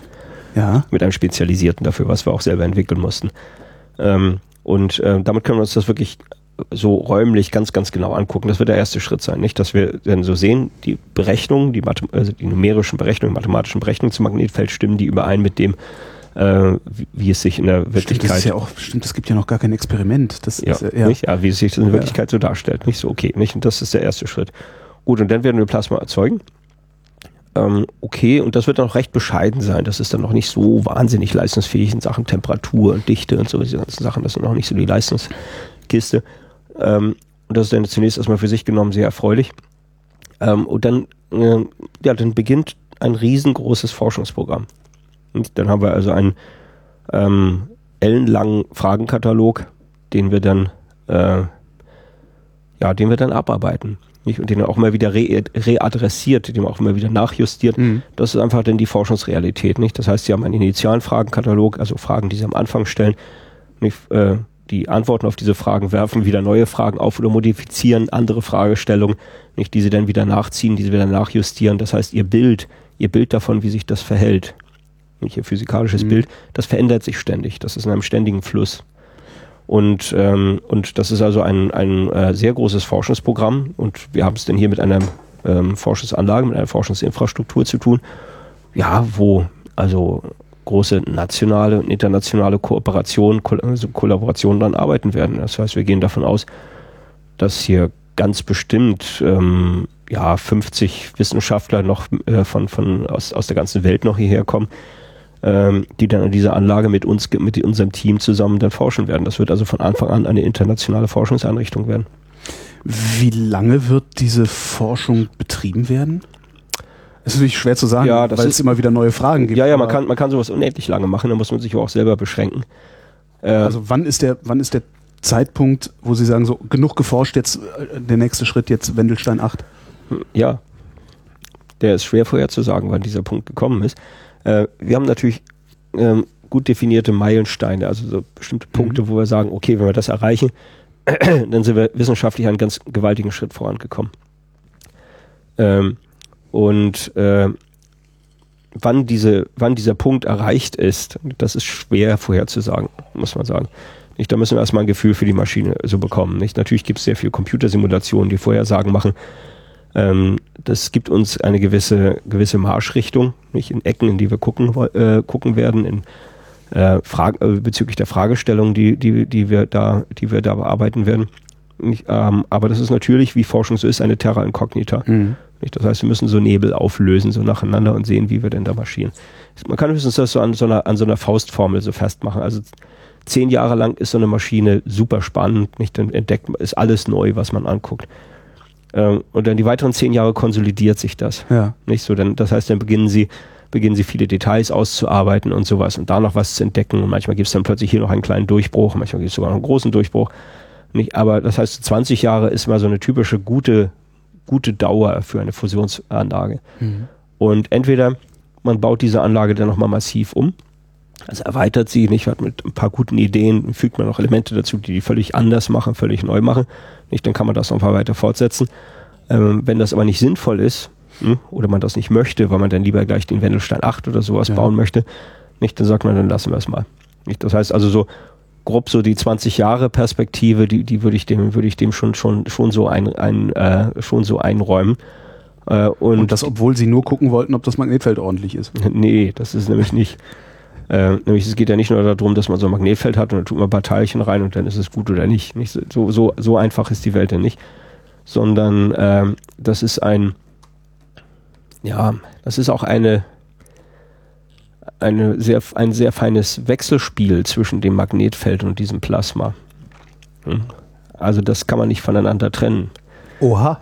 Ja, nicht? das Magnetfeld wird nämlich durch das Plasma ähm, entweder dauerhaft, also stationär, so wirklich im- das während des ganzen Betriebes, oder eben auf kurzen zeitlichen, verschiedenen kurzen zeitlichen Skalen verändert.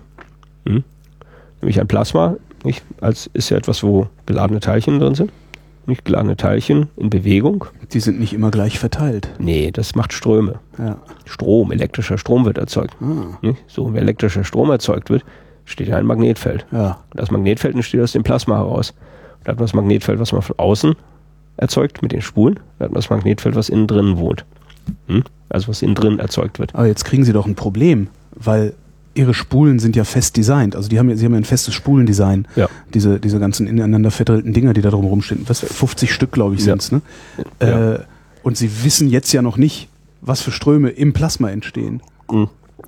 Naja, ganz so, ganz so schlecht ist unser, ganz so schlecht ist unser Wissen nicht. Da haben wir Aha. zum Glück, zum Glück die Theorie. Nicht ohne die Theorie ähm, könnten wir diese ganze Forschung nicht machen. Die ist zu komplex, nicht, dass man da nur so heuristisch rangeht.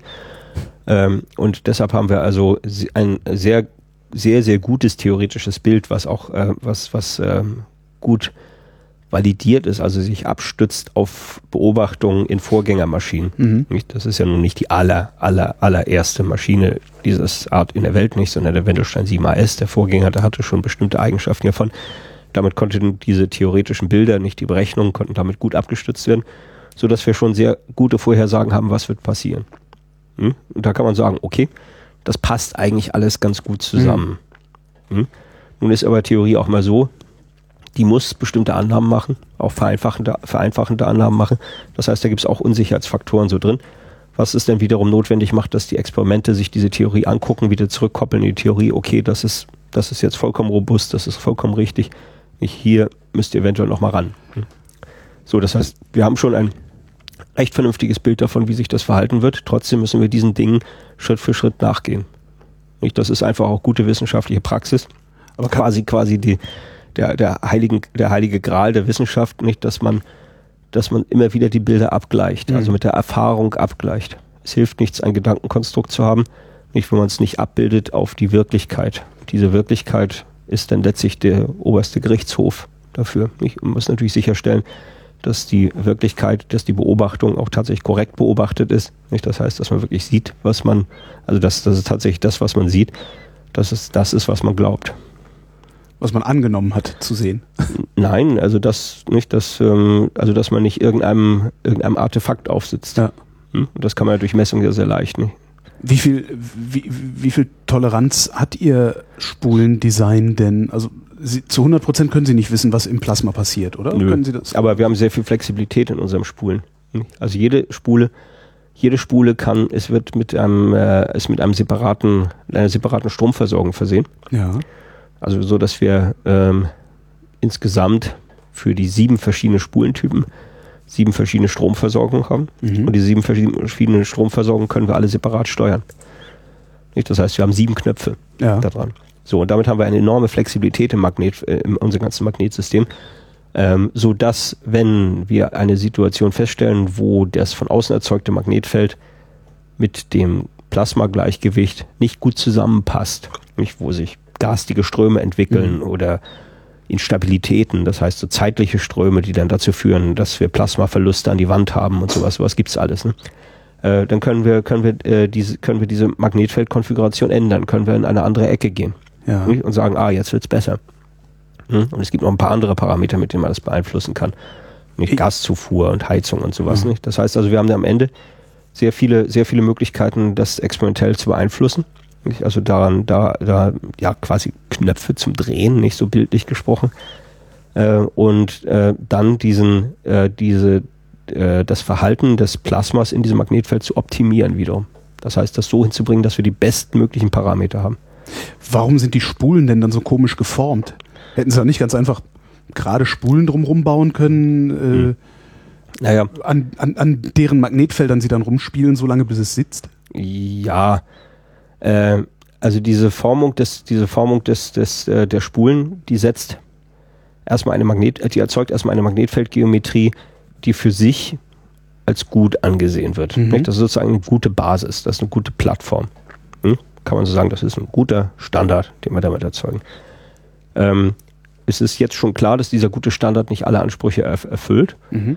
Und dass äh, links und rechts und oben und unten von diesem guten Standard nicht, dass dort Ecken sind, nicht die andere Vorteile haben. Nicht? Und da beginnt diese, da beginnt diese bereits erwähnte Terra Incognita. Nicht? Da, da, da wissen wir das nicht so ganz genau. Wir wissen auch nicht ganz genau, ob der gute Standard der beste Standard ist. Mhm. Hm? Nicht, also es ist sozusagen einfach eine solide Sache, nicht, auf die wir uns aussetzen können. Und diese solide Sache ist in diese Spulenform dann schon mal hineingegossen worden. Hm? Und mit Hilfe der Variation der Ströme und dieser zusätzlichen planaren Spuren und sowas nicht können wir können wir uns in diesem in diesem Geome also in diesem äh, ja in diesem Parameterraum nicht der diese Geometrien dann festlegt können wir uns da hin und her bewegen und in andere Ecken hineingucken und ja das ist Forschung hm? das heißt da erforschen wir denn tatsächlich wie die reale Situation ist wie der die rea- realen Eigenschaften eines solchen Magnetfeldes sind bezüglich der Wärmeisolation das ist immer die Sache Ja. Kann man mit so einer Maschine eigentlich noch irgendwas anderes machen als Strom erzeugen? Hm. Ja, Prozesswärme. Also als erstes erzeugt man erstmal Wärme. Stimmt. Nicht? Das ist das. Stimmt, den Strom, den macht ja hinterher die Turbine. ja, äh, den Strom, den Strom macht erst die Turbine. Die. Turbine. Ja, ja, ja, was, was sie mit der Wärme machen, das bleibt ihnen überlassen. Ähm, und es gibt da durchaus Konzepte. Was heißt Konzepte? Es gibt da durchaus ähm, Bereiche, wo sie ähm, enorme Mengen Prozesswärme brauchen. Hm? Katalyse zum Beispiel. Großkatalytische Anlagen.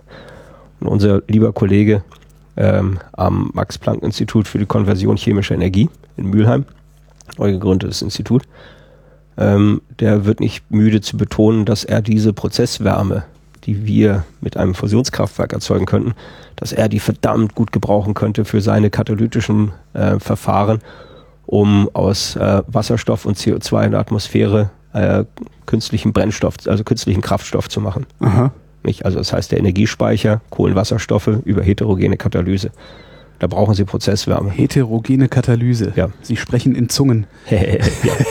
ja, ja, das ist ein, ein, ein, Beschleuniger, nicht also ein, ein, ein cleverer Beschleuniger für einen chemischen Prozess. Mhm. Nicht? Also eine schick geformte Oberfläche, nicht so nanostrukturierte Oberfläche, Mhm. Nicht? Und diese Oberfläche ähm, ähm, kann Moleküle dazu, ähm, bring, dazu bringen, viel effizienter, viel häufiger langkettige chemische Verbindungen zu bilden, mhm. die sie sonst ewig warten, bis sie sich mal bilden könnten. Und dazu brauche ich aber Wärme. Dazu brauchen sie Wärme. Dazu brauchen sie Prozesswärme. Nicht? Das ist durch die Chemie bedingt, nicht durch die Energieniveaus, die damit mhm. verbunden sind. Nicht? Und da sehen Sie, da gibt es auch so eine Querverbindung. Also das heißt, am Ende können wir es auch gar nicht sagen. Nicht? Äh, jetzt ist das nur ein Beispiel. Nicht? Äh, ich, ich glaube, dass man einfach so eine so eine massive Wärmequelle, nicht, dass man die für vieles gut gebrauchen kann. Und das wissen wir noch gar nicht. Wir müssen ja bedenken, wir arbeiten hier an einer, wir arbeiten hier an einer neuen Primärenergiequelle. Meines Wissens nach ist sogar die einzige neue Primärenergiequelle, an der äh, hier auf der Erde gearbeitet wird. Nicht die anderen sind alle schon wohl etabliert, die Primärenergiequellen. Äh, und wo die Anwendungsbereiche, wo die Perspektiven dieser neuen äh, Primärenergiequelle sind, das wissen wir noch gar nicht. Aber wir müssen es erstmal rausfinden nicht wie das läuft.